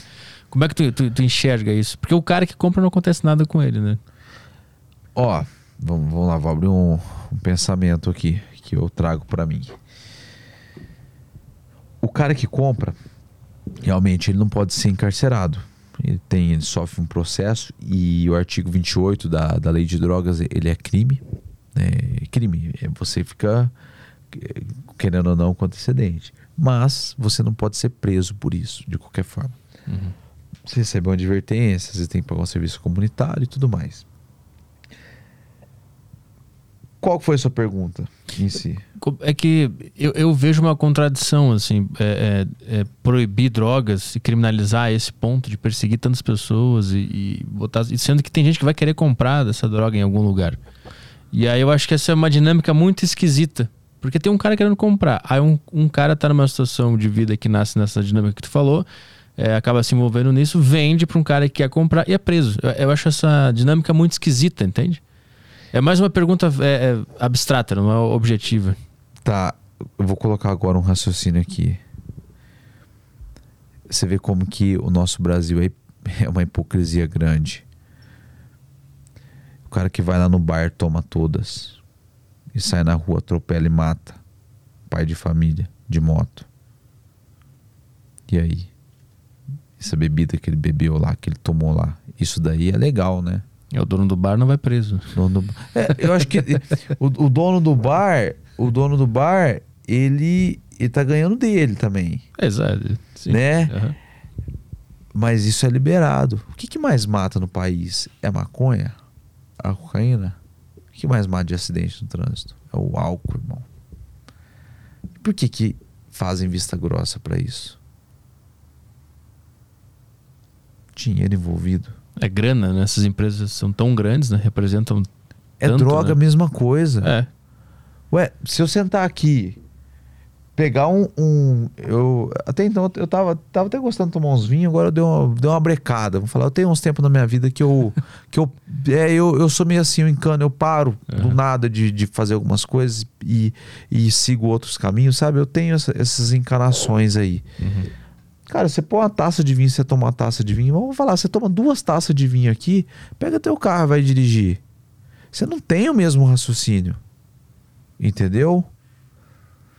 Ah, mas tem lei seca, Felipe. Tem, tem lei seca. Tem lá, é. Também tem a lei também do homicídio também. Tem gente matando. Entendeu? Então a gente teria que ter uma noção que a gente teria que entender o- drogas no geral.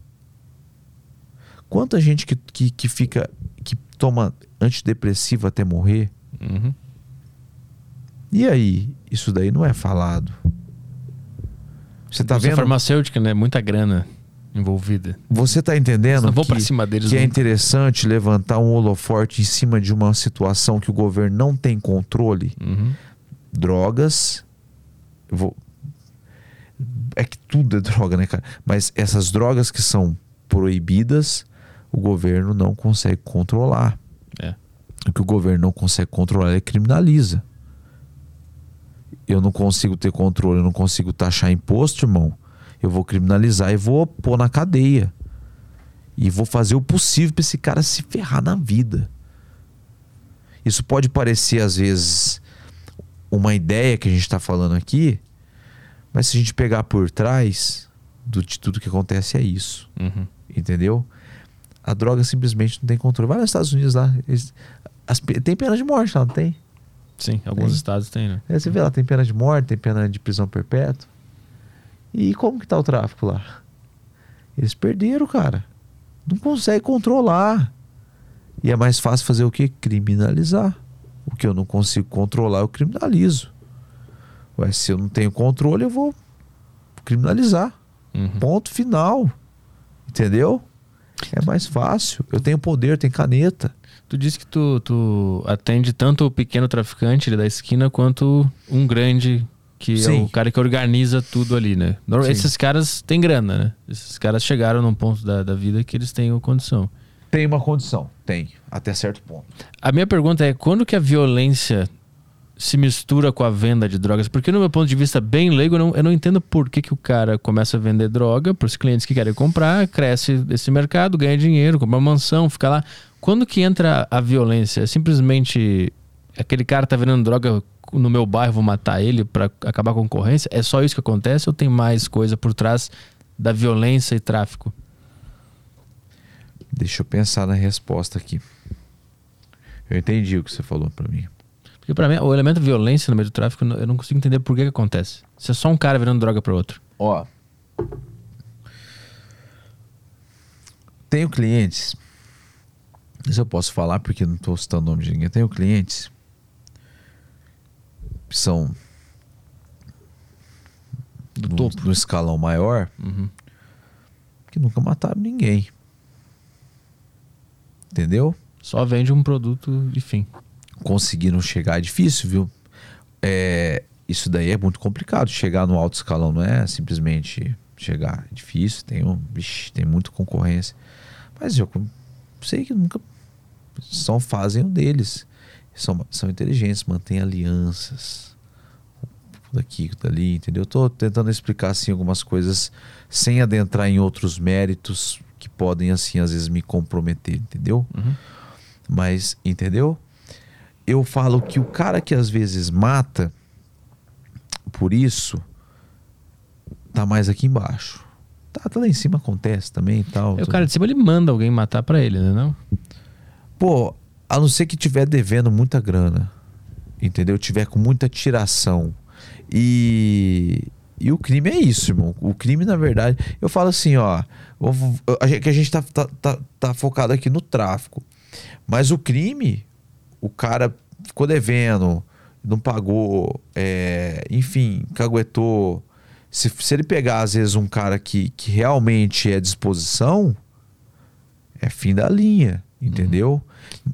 Pra chegar nisso daí, tem que ter todo um, um raciocínio, uma cobrança, tal, provas, entendeu?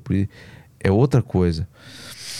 Mas assim, ó, se a gente for em outros escalões também que não aparece na mídia, se você for pegar política, amigão, por exemplo, muita gente vai por trás também disso daí. Entendeu? Como assim? Muita gente morre também. Ah, que- entendi, a gente não fica sabendo. Aham. Por isso que eu falo, hoje o tráfico de drogas ele é o alvo do- das manchetes dos jornais, entendeu? E é necessário que seja para que o sistema continue funcionando da maneira que ele funciona, Uhum. escondendo as podridões que ele esconde. Não pode dar holoforte no cara às vezes que morreu por conta bom, enfim, por conta de outros meios ali, Uhum. Entendeu? Aquele cara que às vezes apareceu morto lá, muitas vezes nem, nem começa o inquérito e daqui a pouco arquiva. Será que é interessante descobrir quem que foi? Dependendo do escalão da sociedade. Gente que tem poder para inquérito. Entendeu? Paralisa. Uhum. Você tá entendendo o que eu tô falando? Por isso que eu falo. O, a lei, ela tá funcionando aqui. Pro pobre. Quem tem poder, não é poder econômico, porque tem rico que também vai preso. Tá? Eu falo poder influente, influência, poder econômico, influente. Uhum. Quem tem esse tipo de poder barra inquérito, muda curso de processo, faz de tudo, cara. De tudo. E aí a gente tem que olhar e, e ficar quieto. Eu não fico quieto, velho. Eu falo do meu ponto de vista. Se pelo menos conseguir abrir o olho de um e de outro, é isso daí. Mas é que o porquê eu defendo o tráfico e durmo com a minha cabeça tranquilo, eu durmo de boa. Tranquilo. Porque eu sei que quem tá lá em cima mata muito mais quando ele deixa de investir no SUS para enfiar no bolso. Quando lá tem lá bilhões desviados, né? Uhum. Que poderiam ser investidos em projetos sociais, coisas voltadas a estruturar a sociedade. Uhum. Bilhões de pessoas estão morrendo. Bilhões. Bilhão, bilhões não, desculpa. Milhões de pessoas. Vamos ver umas perguntas aí no nosso Telegram? Bora lá, tem perguntas aqui da turma. Vou ler a primeira aqui, que é do Sam. É, o que ele acha. é, A pergunta aqui pro Felipe é. O que ele acha dessas mulheres advogadas do Instagram e TikTok dando aula de como dar golpe em marido barra namorado se aproveitando de leis escrotas? Que específico isso aqui. Eu nunca vi isso na minha vida. Repete a pergunta, por gentileza, que eu, eu- será que eu entendi direito? Bom, aparentemente tem um movimento de mulheres advogadas fazendo vídeo no Instagram e no TikTok mostrando como dar golpe e se aproveitar do marido ou do namorado a partir das leis escrotas. E aí ele perguntou o que, que se acha disso. Leis escrotas é um. É muito bom o ponto de vista do cara, né? Bom, foi não, legal, não. Assim, eu vou falar pelo que eu já vi. É o que eu posso falar. É pelo que eu já, que eu já constatei. Então, tipo, eu não posso falar alguma coisa que eu não vi. Eu já vi algu- algumas advogadas falando sobre questões familiares do marido tal, e tudo mais, falando para as mulheres, umas coisas direito delas. Mas eu, eu, eu particularmente, eu acompanho o TikTok, eu nunca presenciei assim é, para dar golpe no marido. Entendeu? Eu já vi tipo assim, ó, se você separar, você tem direito a isso, aquilo, tal e tudo mais. Sabe? O Zé Miguel mandando. Agora, é. como forjar um olho roxo, esse eu nunca vi também. Tem a pergunta aí, como forjar um olho roxo? brincadeira, brincadeira. Você abre o perfil dela, tem assim, como fazer uma maquiagem de olho Pô, roxo. Pô, cara, mas nossa... Maquiagem perfeita de não, olho mas roxo. chegou... Não, eu vou, vou ver se eu acompanho isso daí. Chegou nesse ponto. Não, não, não, não tem, não. Meu Deus, não, aí se chegar aí, aí tá... É palhaçada, né? Bom, tem mais uma em texto aqui. É, depois desse áudio, eu vou ler aqui do Paulo. Ele mandou: Fala pessoal, tudo certo? É, doutor, como a gente sabe, o tráfico de drogas é a base de toda a pirâmide de lucro do crime. O senhor acredita que a solução são medidas mais rígidas para com o usuário barra traficante ou então partir para o campo da regularização das drogas? Abraço a todos. Pô, entendi. Uma pergunta muito boa. Uma pergunta muito boa. Aí a gente entra naquele assunto. Será que legalizar resolve? Resolve? Será que legalizar os caras não vai se, se sentir também no direito de ficar não tô falando os caras já mais maduros, mas molecada aí que a gente sabe que tem muita molecada aí que, que cabeça oca, ficar fumando na frente de criança, ficar fumando. Hum. Será que não vai piorar isso daí? Será que o nosso país tem maturidade para isso? A gente tem que, tem que ver esse lado. Entendeu? Repete para mim, por gentileza, para mim chegar na conclusão dessa pergunta, por favor. Pergunta aqui: como a gente sabe, o tráfico de drogas é a base de toda a pirâmide de lucro do crime. O senhor acredita que a solução são medidas mais rígidas para com o usuário barra traficante ou então é, a, ou então partir para o campo da regularização das drogas? Medidas mais rígidas, o tráfico já está com a pena estourando, o cara está tirando cadeia pra caramba e o tráfico continua. Medidas mais rígidas tinha que ser lá no Congresso. Crime hediondo na corrupção. Entendeu? Queria ver esses politiquinhos aí, esses, esses calça cagada, tirar a cadeia com esses mano aí. O que, que eles iam virar? Não tira.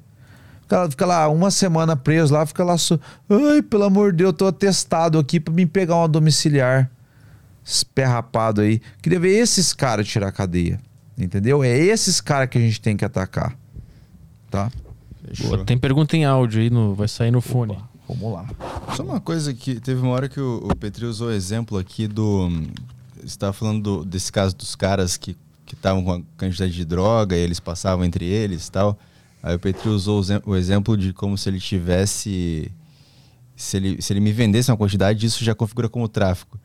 Mas configura como tráfico a partir do momento que o cara vendeu? Porque assim, se, eu, se ele tivesse me dado, se não tivesse dinheiro, ainda seria tráfico também? Sim. Ah. Se você puxar lá o, o artigo 33 da Lei de Drogas, que é a Lei 11.343 de 2006, ele tem 18 verbos do tipo. 18, salvo me engano, tá? é, vender tudo, é, entregar a consumo, uhum. configura. Entendeu? Então, são vários. Então, tipo assim, pra você não escapar. Ah, então não é fácil burlar Não, assim. não, então, é, eles já fizeram para isso. Então, tipo assim, eu tô com eu tô aqui com um negócio aqui. Esses dias me perguntaram, eu só vou ah, fazer um adendo aqui rápido. É, eu vi, eu vi um, um comentário que falou assim: ah, mas não é proibido usar. Usar não é proibido. Beleza. Você vai lá no artigo 28, fala portar para o uso. Beleza, usar não é proibido. Ou oh, então eu vou usar droga, hein, cara. Quem que fuma um beck sem segurar na mão? Portar para o uso. Se eu deixar ele no chão, fumar ele no não, chão. Não, eu vou, vou chegar o parceiro e falar assim, ô irmão, cheguei, cheguei. Coloca aqui na minha boca. Não tem como. Prende um barbante no teto. É, não, pede pra um cara bolar e botar dentro. O único vai... exemplo. Não, eu vou, eu vou falar aqui, vocês vão até zoar. O único exemplo que eu imaginei do cara não portar pro uso é o cara esticar um bagulho para ele aqui e ele mandar. É a única maneira que ele poderia escapar disso daí. Mas ele, port... Mas ele portou, como assim? Ele não portou, ele usou. Mas. Ah, entendi. Não entendi. Como? como? Ó, você pegar o. Você não tá com a internet aberta aí, né? Tô, Tá, tô tá. aqui. Abre aí. Lei de drogas. Pode colocar lei de drogas. Vai lá no artigo 28. Vamos ver. Artigo 28 da Lei de Drogas. Aí, essa daí é a primeira, Planalto. Essa daí é mais. Ela dá o Ctrl F aí bate 28 lá. Tomara que não saia aquele monte de coisa. Ah lá, já foi nele, né? Aham. Lê pra mim aí. Tá na tela pra turma? Deixa eu só mostrar aqui para todo mundo. Vamos lá, aqui, artigo 28. Quem adquirir, guardar, tiver em depósito, transportar tro- ou trouxer consigo para consumo pessoal drogas sem autorização ou em desacordo com determinação legal ou regulamentar será submetido às seguintes penas. Porra, meu, não posso fazer nada, meu. Caralho.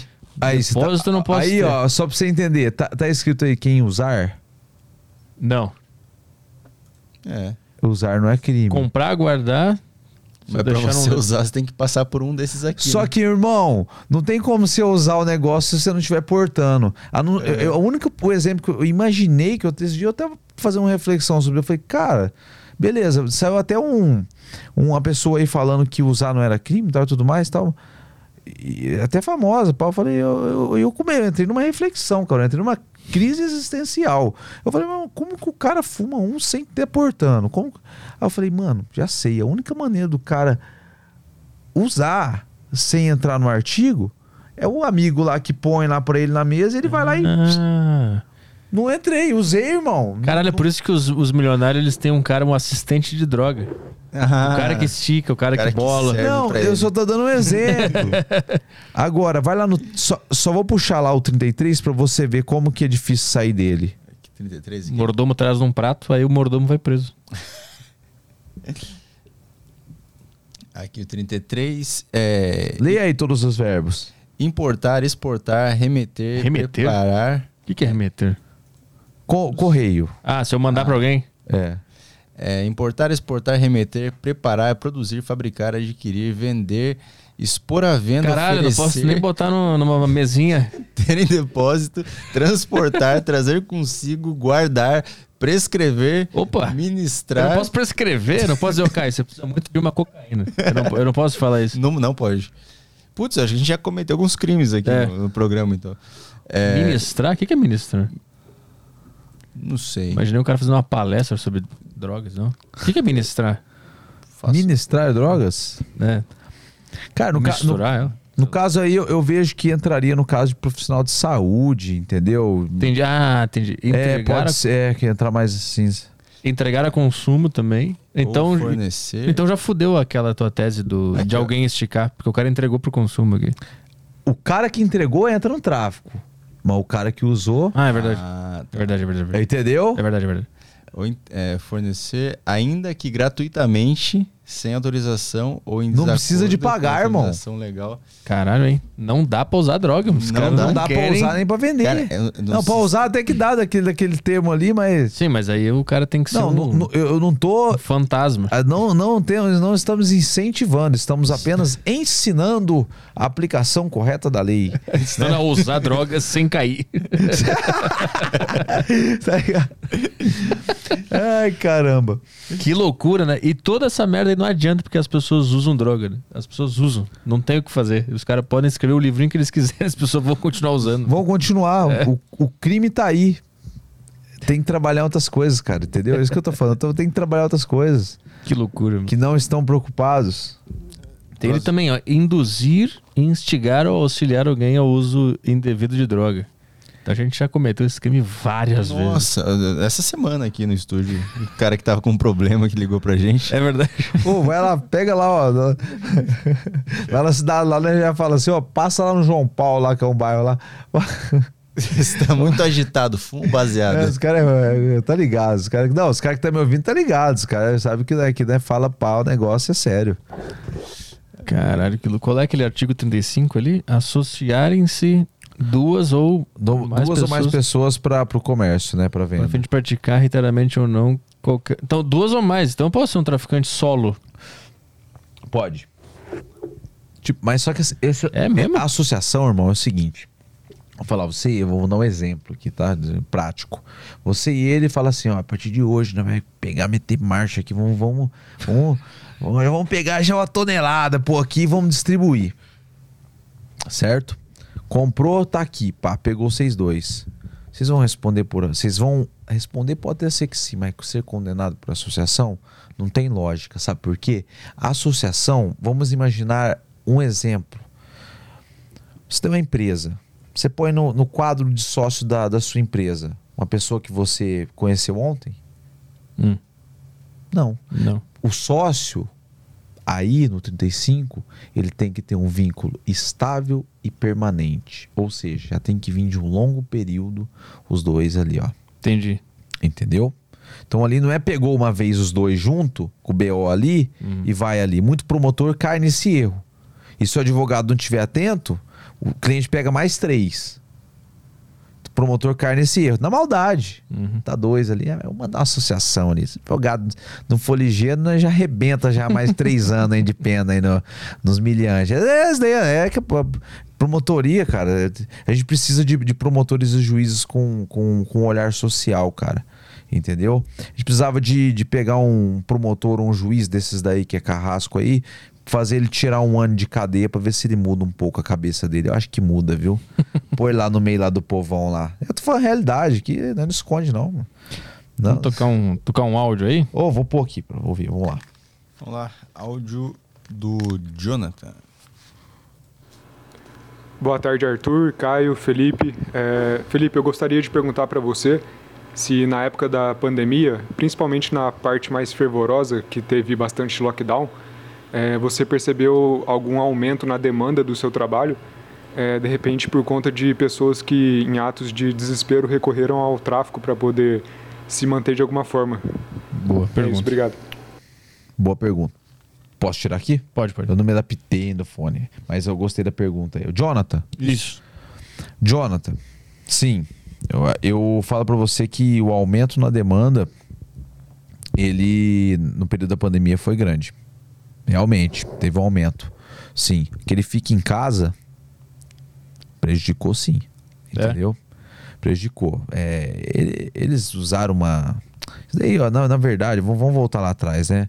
É, eu sei que foi por muito por questões de saúde importantíssimas Claro. Uhum. realmente, boa, eu tive alguém, pessoas da família que pegaram, a gente teve conhecidos que foram embora, entendeu? Então foi um negócio muito sério. Porém, teve um impacto muito grande na vida das pessoas. Muita gente que estava tentando recomeçar a vida recorreu sim ao tráfico. Aumentou o tráfego, É, então. é, aumentou, recorreu, tipo assim, às vezes o cara, ó, às vezes o cara nem, nem ia pra rua pra vender, não, mas ele é, é, emprestava a casa dele pra guardar, pra ganhar, tipo assim, ô, eu dou mil reais pra você, pra você segurar aí por duas semanas aí, tanto na tua Ah. casa. E o cara, pô, tô precisando, cara. Uhum. Ah, vou deixar aí. Entendeu? O Uber, tipo, se você levar esse negócio em tal lugar lá, tal, o cara tá no aperto, cara. Você entende, cara, que é difícil julgar as pessoas. Porque a gente, ó, a gente só pode se colocar no lugar de julgador quando a gente passa na pele de quem tá vivendo aquilo ali. Entendeu? Uhum. Eu, eu sei que não justifica uma coisa com a outra, mas a pergunta do Jonathan realmente aumentou sim. Aumentou, aumentou. E, e de lá pra cá, né, vem piorando. Pô, tem alguma coisa errada, tá enxugando o gelo. Uhum. Entendeu? Agora tem uma do Jonatas. Tá no áudio? Tá no áudio. É o Leroy? Peraí. Esse é um cara com MM aqui, será que é ele? É ele, é que o meu nick tá Leroy. Vamos lá. Fala Caio, fala Petri, fala Felipe, boa tarde. E uma dúvida, pode ser do âmbito legal ou não. É, existe alguma tecnologia ou alguma previsão legal para detecção de motoristas que dirigem entorpecidos com drogas, sejam elas ilegais, cigarrinho do capeta, o tênis pé do Maradona, ou legais, tipo Tênis pé do Maradona. Italina, é, Alprazolam e essas coisas aí. Um abraço. Temos o bafômetro, né, só. Ritalina. Italina, vou trabalhar. Seguinte. É... O que ele me perguntou foi sobre se tem alguma forma de detectar quem está sobre o uso de drogas, né? Seguinte, eu, eu tava lendo, eu tava, tava pesquisando esses tempos aí sobre. Eles estão. Eu não sei se já está, tá? Eu não, não, não, não, posso afirmar se já tem esse aparelho, mas tem, eu até falei com ela. Tem um aparelho chamado. Deixa eu tentar pronunciar. Drog, drogrômetro. Coloca aí o, o, o aparelho aí. Você vai ver se já está já tá em uso. É drogômetro? Dro é, é até difícil de pronunciar. Ah, tá ali, drogômetro, é. Drogômetro. Tá louco. É tipo um bafômetro pra drogas. Pra drogas, isso. Mas daí vai demorar um pouco pra chegar pra todas as polícias. Mas ó. Puta. hã?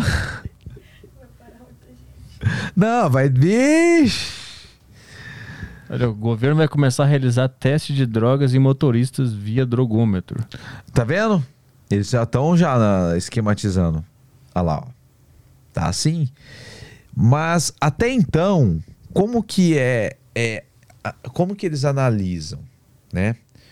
Ou a pessoa se submete a um teste de sangue, ninguém é obrigado a produzir prova contra si mesmo, ou a pessoa cai ali na vista de duas testemunhas. São casos policiais que estão fazendo o trabalho deles. Às vezes o cara tá- tá- é perceptível. Às vezes o cara acabou de estourar um dentro do carro, o carro tá, tá, tá naquela marola, o cara com os olhos trincado e. Indo pá, show do D2. Não, é, é impossível de você falar que o cara tá, tá tranquilo, né? Aí para. Muitas vezes, muitas vezes eles até liberam, cara. Dá uns tapas na orelha e fala e vê- vê- fica parado ali, libera. Mas se eles quiserem embaçar, eles pegam dois ali como testemunha, fala que o cara tava sob efeito ali, filma, faz filmagem e, e toca pra frente.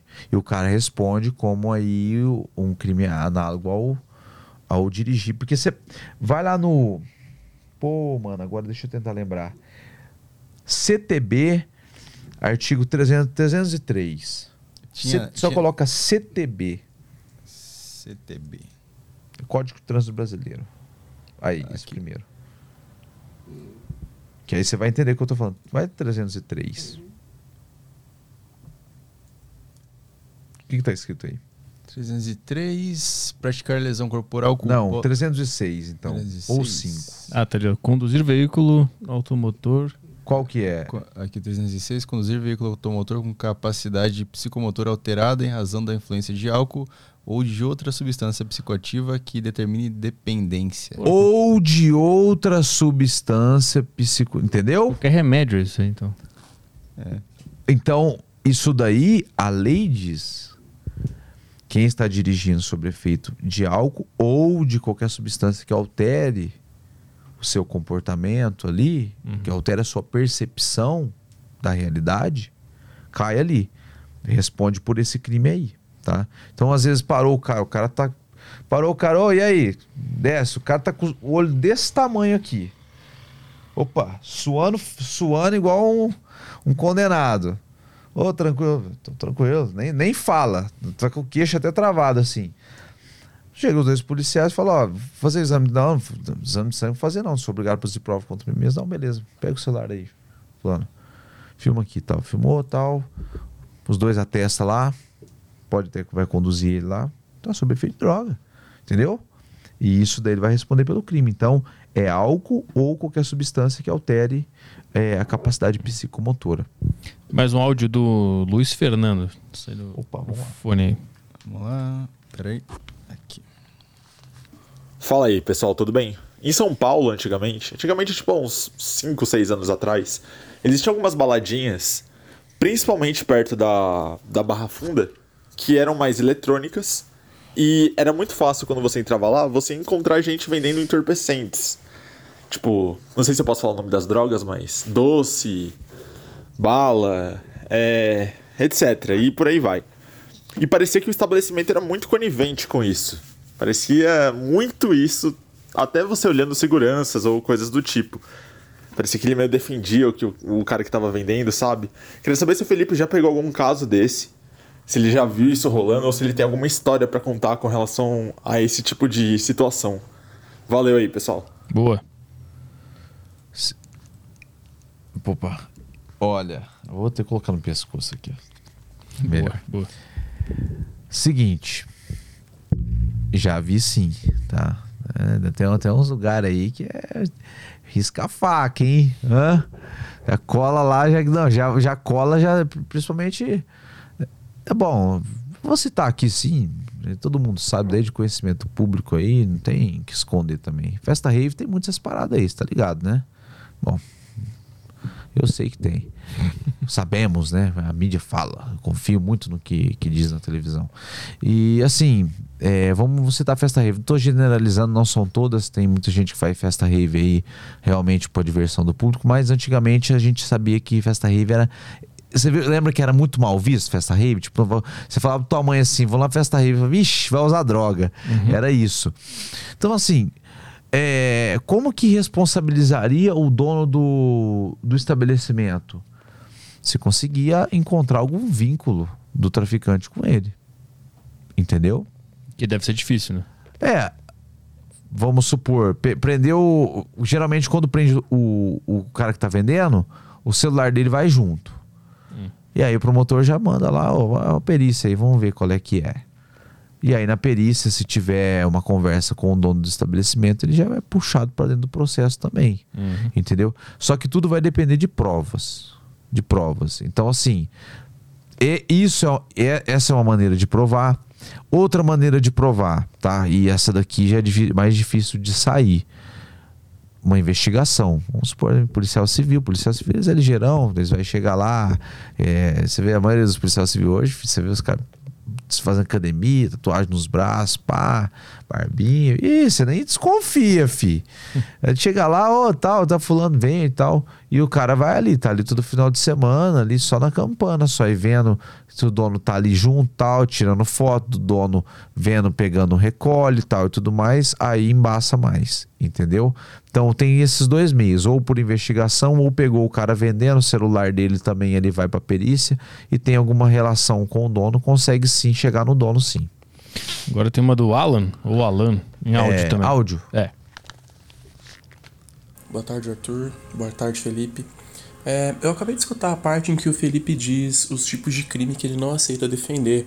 Né? No, no caso, o rapaz que, ao roubar uma moto, ao roubar um celular, acaba matando também a vítima. Só que logo em seguida ele comenta sobre defender pessoas do tráfico, independente de, de ser um, um peixe pequeno ou não. É, estruturalmente, esses crimes não estão conectados. Quero dizer, o rapaz que, que faz aquele roubo rápido ali e rouba, e rouba o celular e, e, vende por 500 reais, como ele mesmo comentou, não é o próprio rapaz que, que vai usar esse dinheiro para comprar droga do traficante que ele aceita defender? É isso.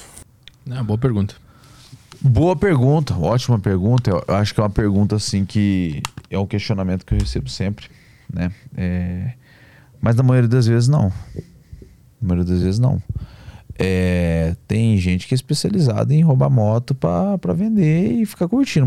Tem molecada que pega moto pra tirar a placa e falar que é de leilão, raspa o chassi e fica rodando. Vai nos bailão que tem aí com a moto e blá, moto dos outros, entendeu? O celular também. Nem sempre é pra droga. Entendeu? Nem sempre é pra droga. E eu penso uma coisa, assim como o álcool. A droga e o álcool compra quem quer. Tá lá. Entendeu? Ué, eu tô aqui. Se eu quiser pegar meu dinheiro, vou ali, eu vou, vou achar uma biqueira aqui, vou lá comprar. Eu vou lá comprar. Entendeu? Posso parecer.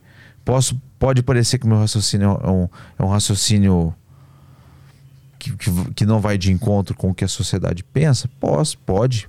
Porém, cada um tem a opinião. É, tem opinião, cada um tem direito de ter sua opinião. então, o pessoal fala que aí estaria financiando o crime organizado, né? Ah, mas não é na maioria das vezes que, que, um, que um, um cara que rouba uma moto tá roubando a moto para usar droga, não. Mas eu, no, no, caso que tu falou, se eu quiser ir ali na biqueira comprar, eu posso. Mas aí tem um, um contra-argumento que é, aí nesse caso tu está financiando um crime organizado. De alguma, né? de alguma forma, sim. De alguma, diretamente, né? Você estaria comprando. Se, se você compra, adquire. Estou dando uma, um exemplo, entendeu? Então, se você compra, adquire, você está você é um cliente, você está movimentando ali o tráfego e está fazendo ele não parar. Mas é, a questão do cara que rouba moto tal e tudo mais, assim, ne- nem sempre é pro tráfico. E eu falo com propriedade. Muitas vezes é, é molecada que quer curtir. Eu já tive uma moto furtada já. Tive uma, uma moto furtada, nem era minha, era do meu pai, coitado. É, pegaram a motinha dele lá, eu fui pra faculdade, uma luta, rapaz. Fui pra faculdade, deixei a moto lá na frente, lá do estágio, lá, aqueles estágios obrigatórios, sabe? Deixei a motinha lá na frente, na hora que eu saí lá fora, cadê a moto, cara? Cadê? Foi embora. Aí depois a gente conseguiu encontrar.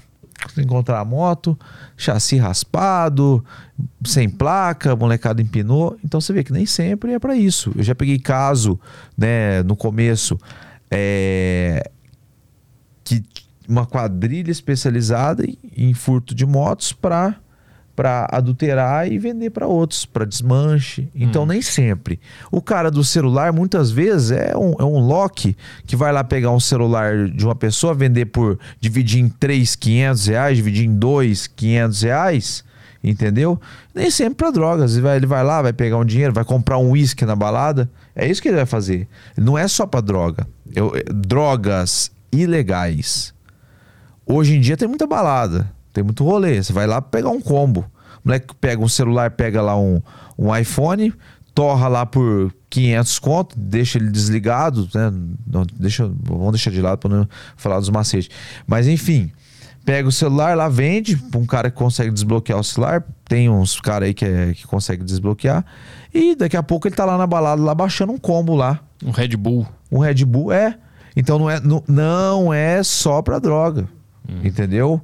Então eu falo assim: o que foi imposto a nós pela televisão manipulou muita gente. A gente tem que começar a entender o mundo como ele é e não como mostram pra gente. Entendeu? Tem a última em áudio do Felipe Wesley. Bom, aquilo que o Melhor aqui. Galera, bom, aquilo que o cara falou no Aí.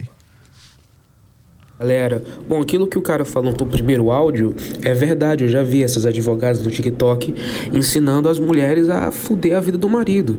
Tipo assim, ah, se você cara- ficar com um cara por cinco anos, isso já é, configura união estável, assim, não sei, um exemplo. Aí você já consegue tirar 50% do dinheiro dele, basta pular fora, aí você já consegue pegar a grana. Ou então, se um cara te ferrou muito, acabou o relacionamento e você quer se vingar dele, você pode abrir uma queixa-crime de abuso psicológico e vai ser a sua voz contra ele e tal. Elas mostrando o caminho das pedras pra fuder o cara e se aproveitar financeiramente o máximo possível. Isso existe, não é louco. E as mulheres tudo comentando, nossa, amei, adorei, não sei o que. Como é que eu não vi isso antes? É uma loucura, cara, é uma loucura. Pô, cara. Eu, particularmente, eu não cheguei a acompanhar esse tipo aí de, de conteúdo. Mas vamos fazer um comentário aí sobre. Que eu acho que que me pediram aí um comentário sobre. Vamos lá. Se eu acompanhasse um conteúdo como esse. Olha, o profissional ele tem que ser profissional, primeiramente. Então, assim, eu não estou comparando porque se eu fizesse isso seria um, seria um crime. Mas eu, eu começar a apontar ali os caminhos das pedras para o traficante não ir preso. Ó, você tem que fazer isso com o teu dinheiro, você tem que fazer isso, você tem que ter. Entendeu? Se, se eu não acompanhei, mas se vem acontecendo dessa forma, meio antiético, né? Meio imoral. Às vezes, será que é pra ganhar hype? Pode ser. É a grana, né? É, a gente precisa de, de, de, de alcançar um caminho sem também prejudicar as outras pessoas. Entendeu? Agora, eu, eu penso o seguinte: a mulher que tem a mente, que tem o pé no chão e que tem a mente firme com o marido dela, ela também não vai cair nessas picuinhas não. Tem pé no chão e mente firme. Isso daí, isso daí só pega quem já tá já com o pé já meio fora já. Entendeu?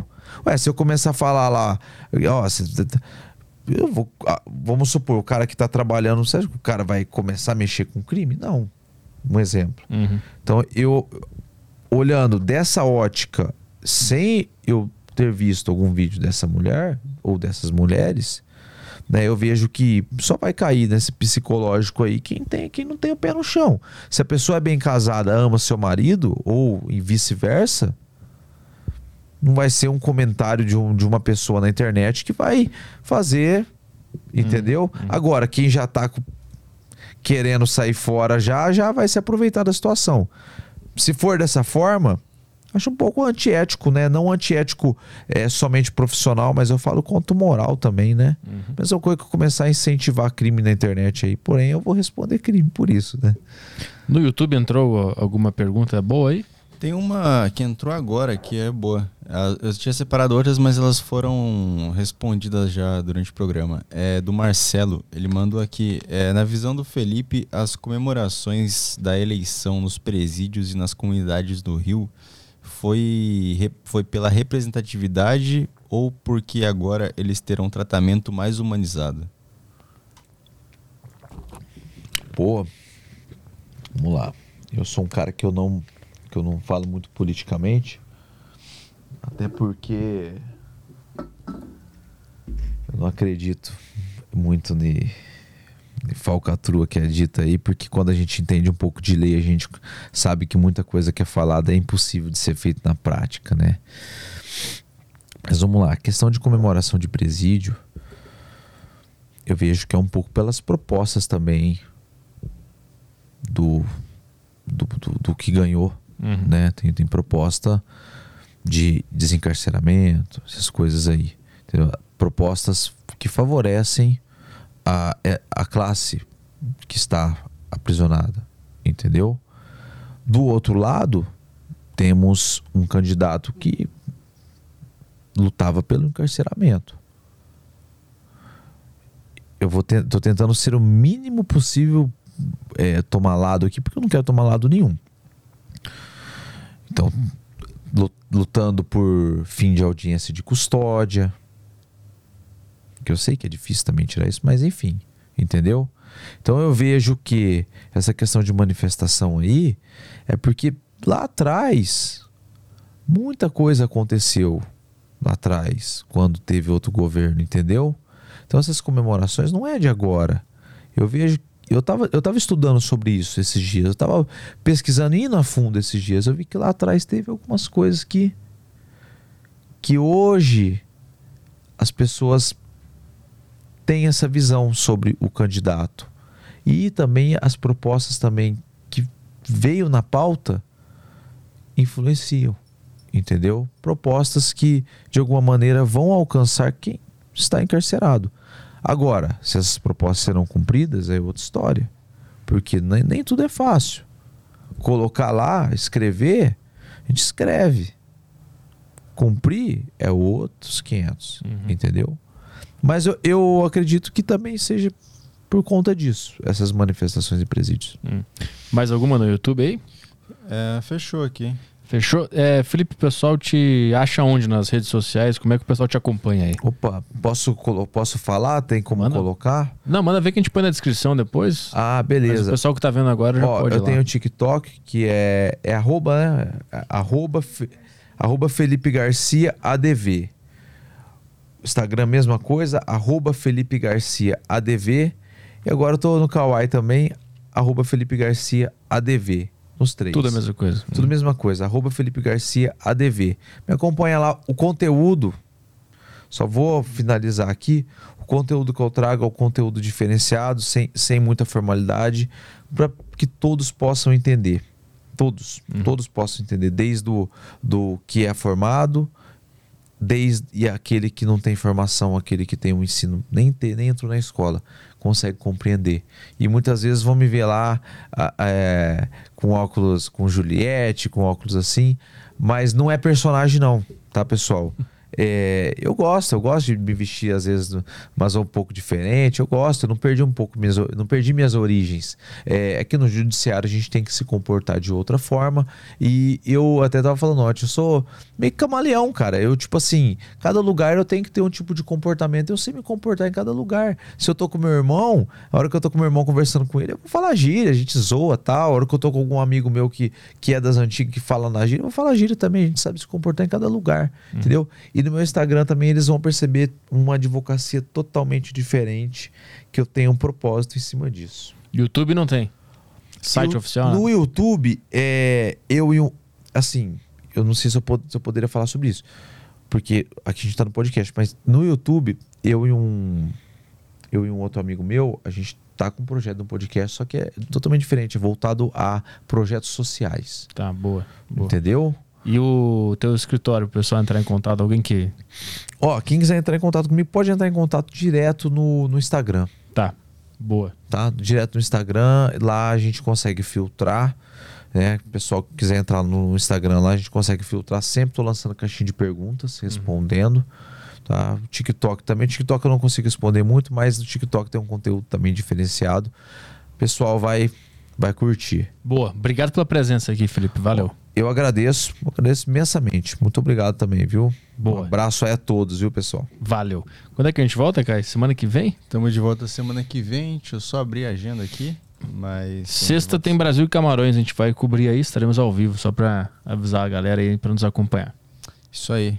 É, bom, sexta estamos de volta com o Luigi Matos. Sexta tem é Camarões, é. o Luiz é Não, não, é semana que vem, falei, falei errado. É, semana que vem estamos de volta no Aderiva aqui com o Luigi Matos e Jefinho Farias. Ah, boa. O Luiz é quando? Terça? Luigi é terça, o Jefinho é sexta. Boa. Então tá, até lá, até sexta-feira, Brasil e Camarões, só pra falar que a Argentina ganhou, né? 2 a 0 classificou, né? Inclusive teve um jogo, um gol do Messi, uma batida de pênalti que o goleiro pegou. É, tomei no meu. Perdi a Se aposta. pelou. Me pelei. Valeu, pessoal. Até mais. Bom final de tarde aí. Tchau, tchau.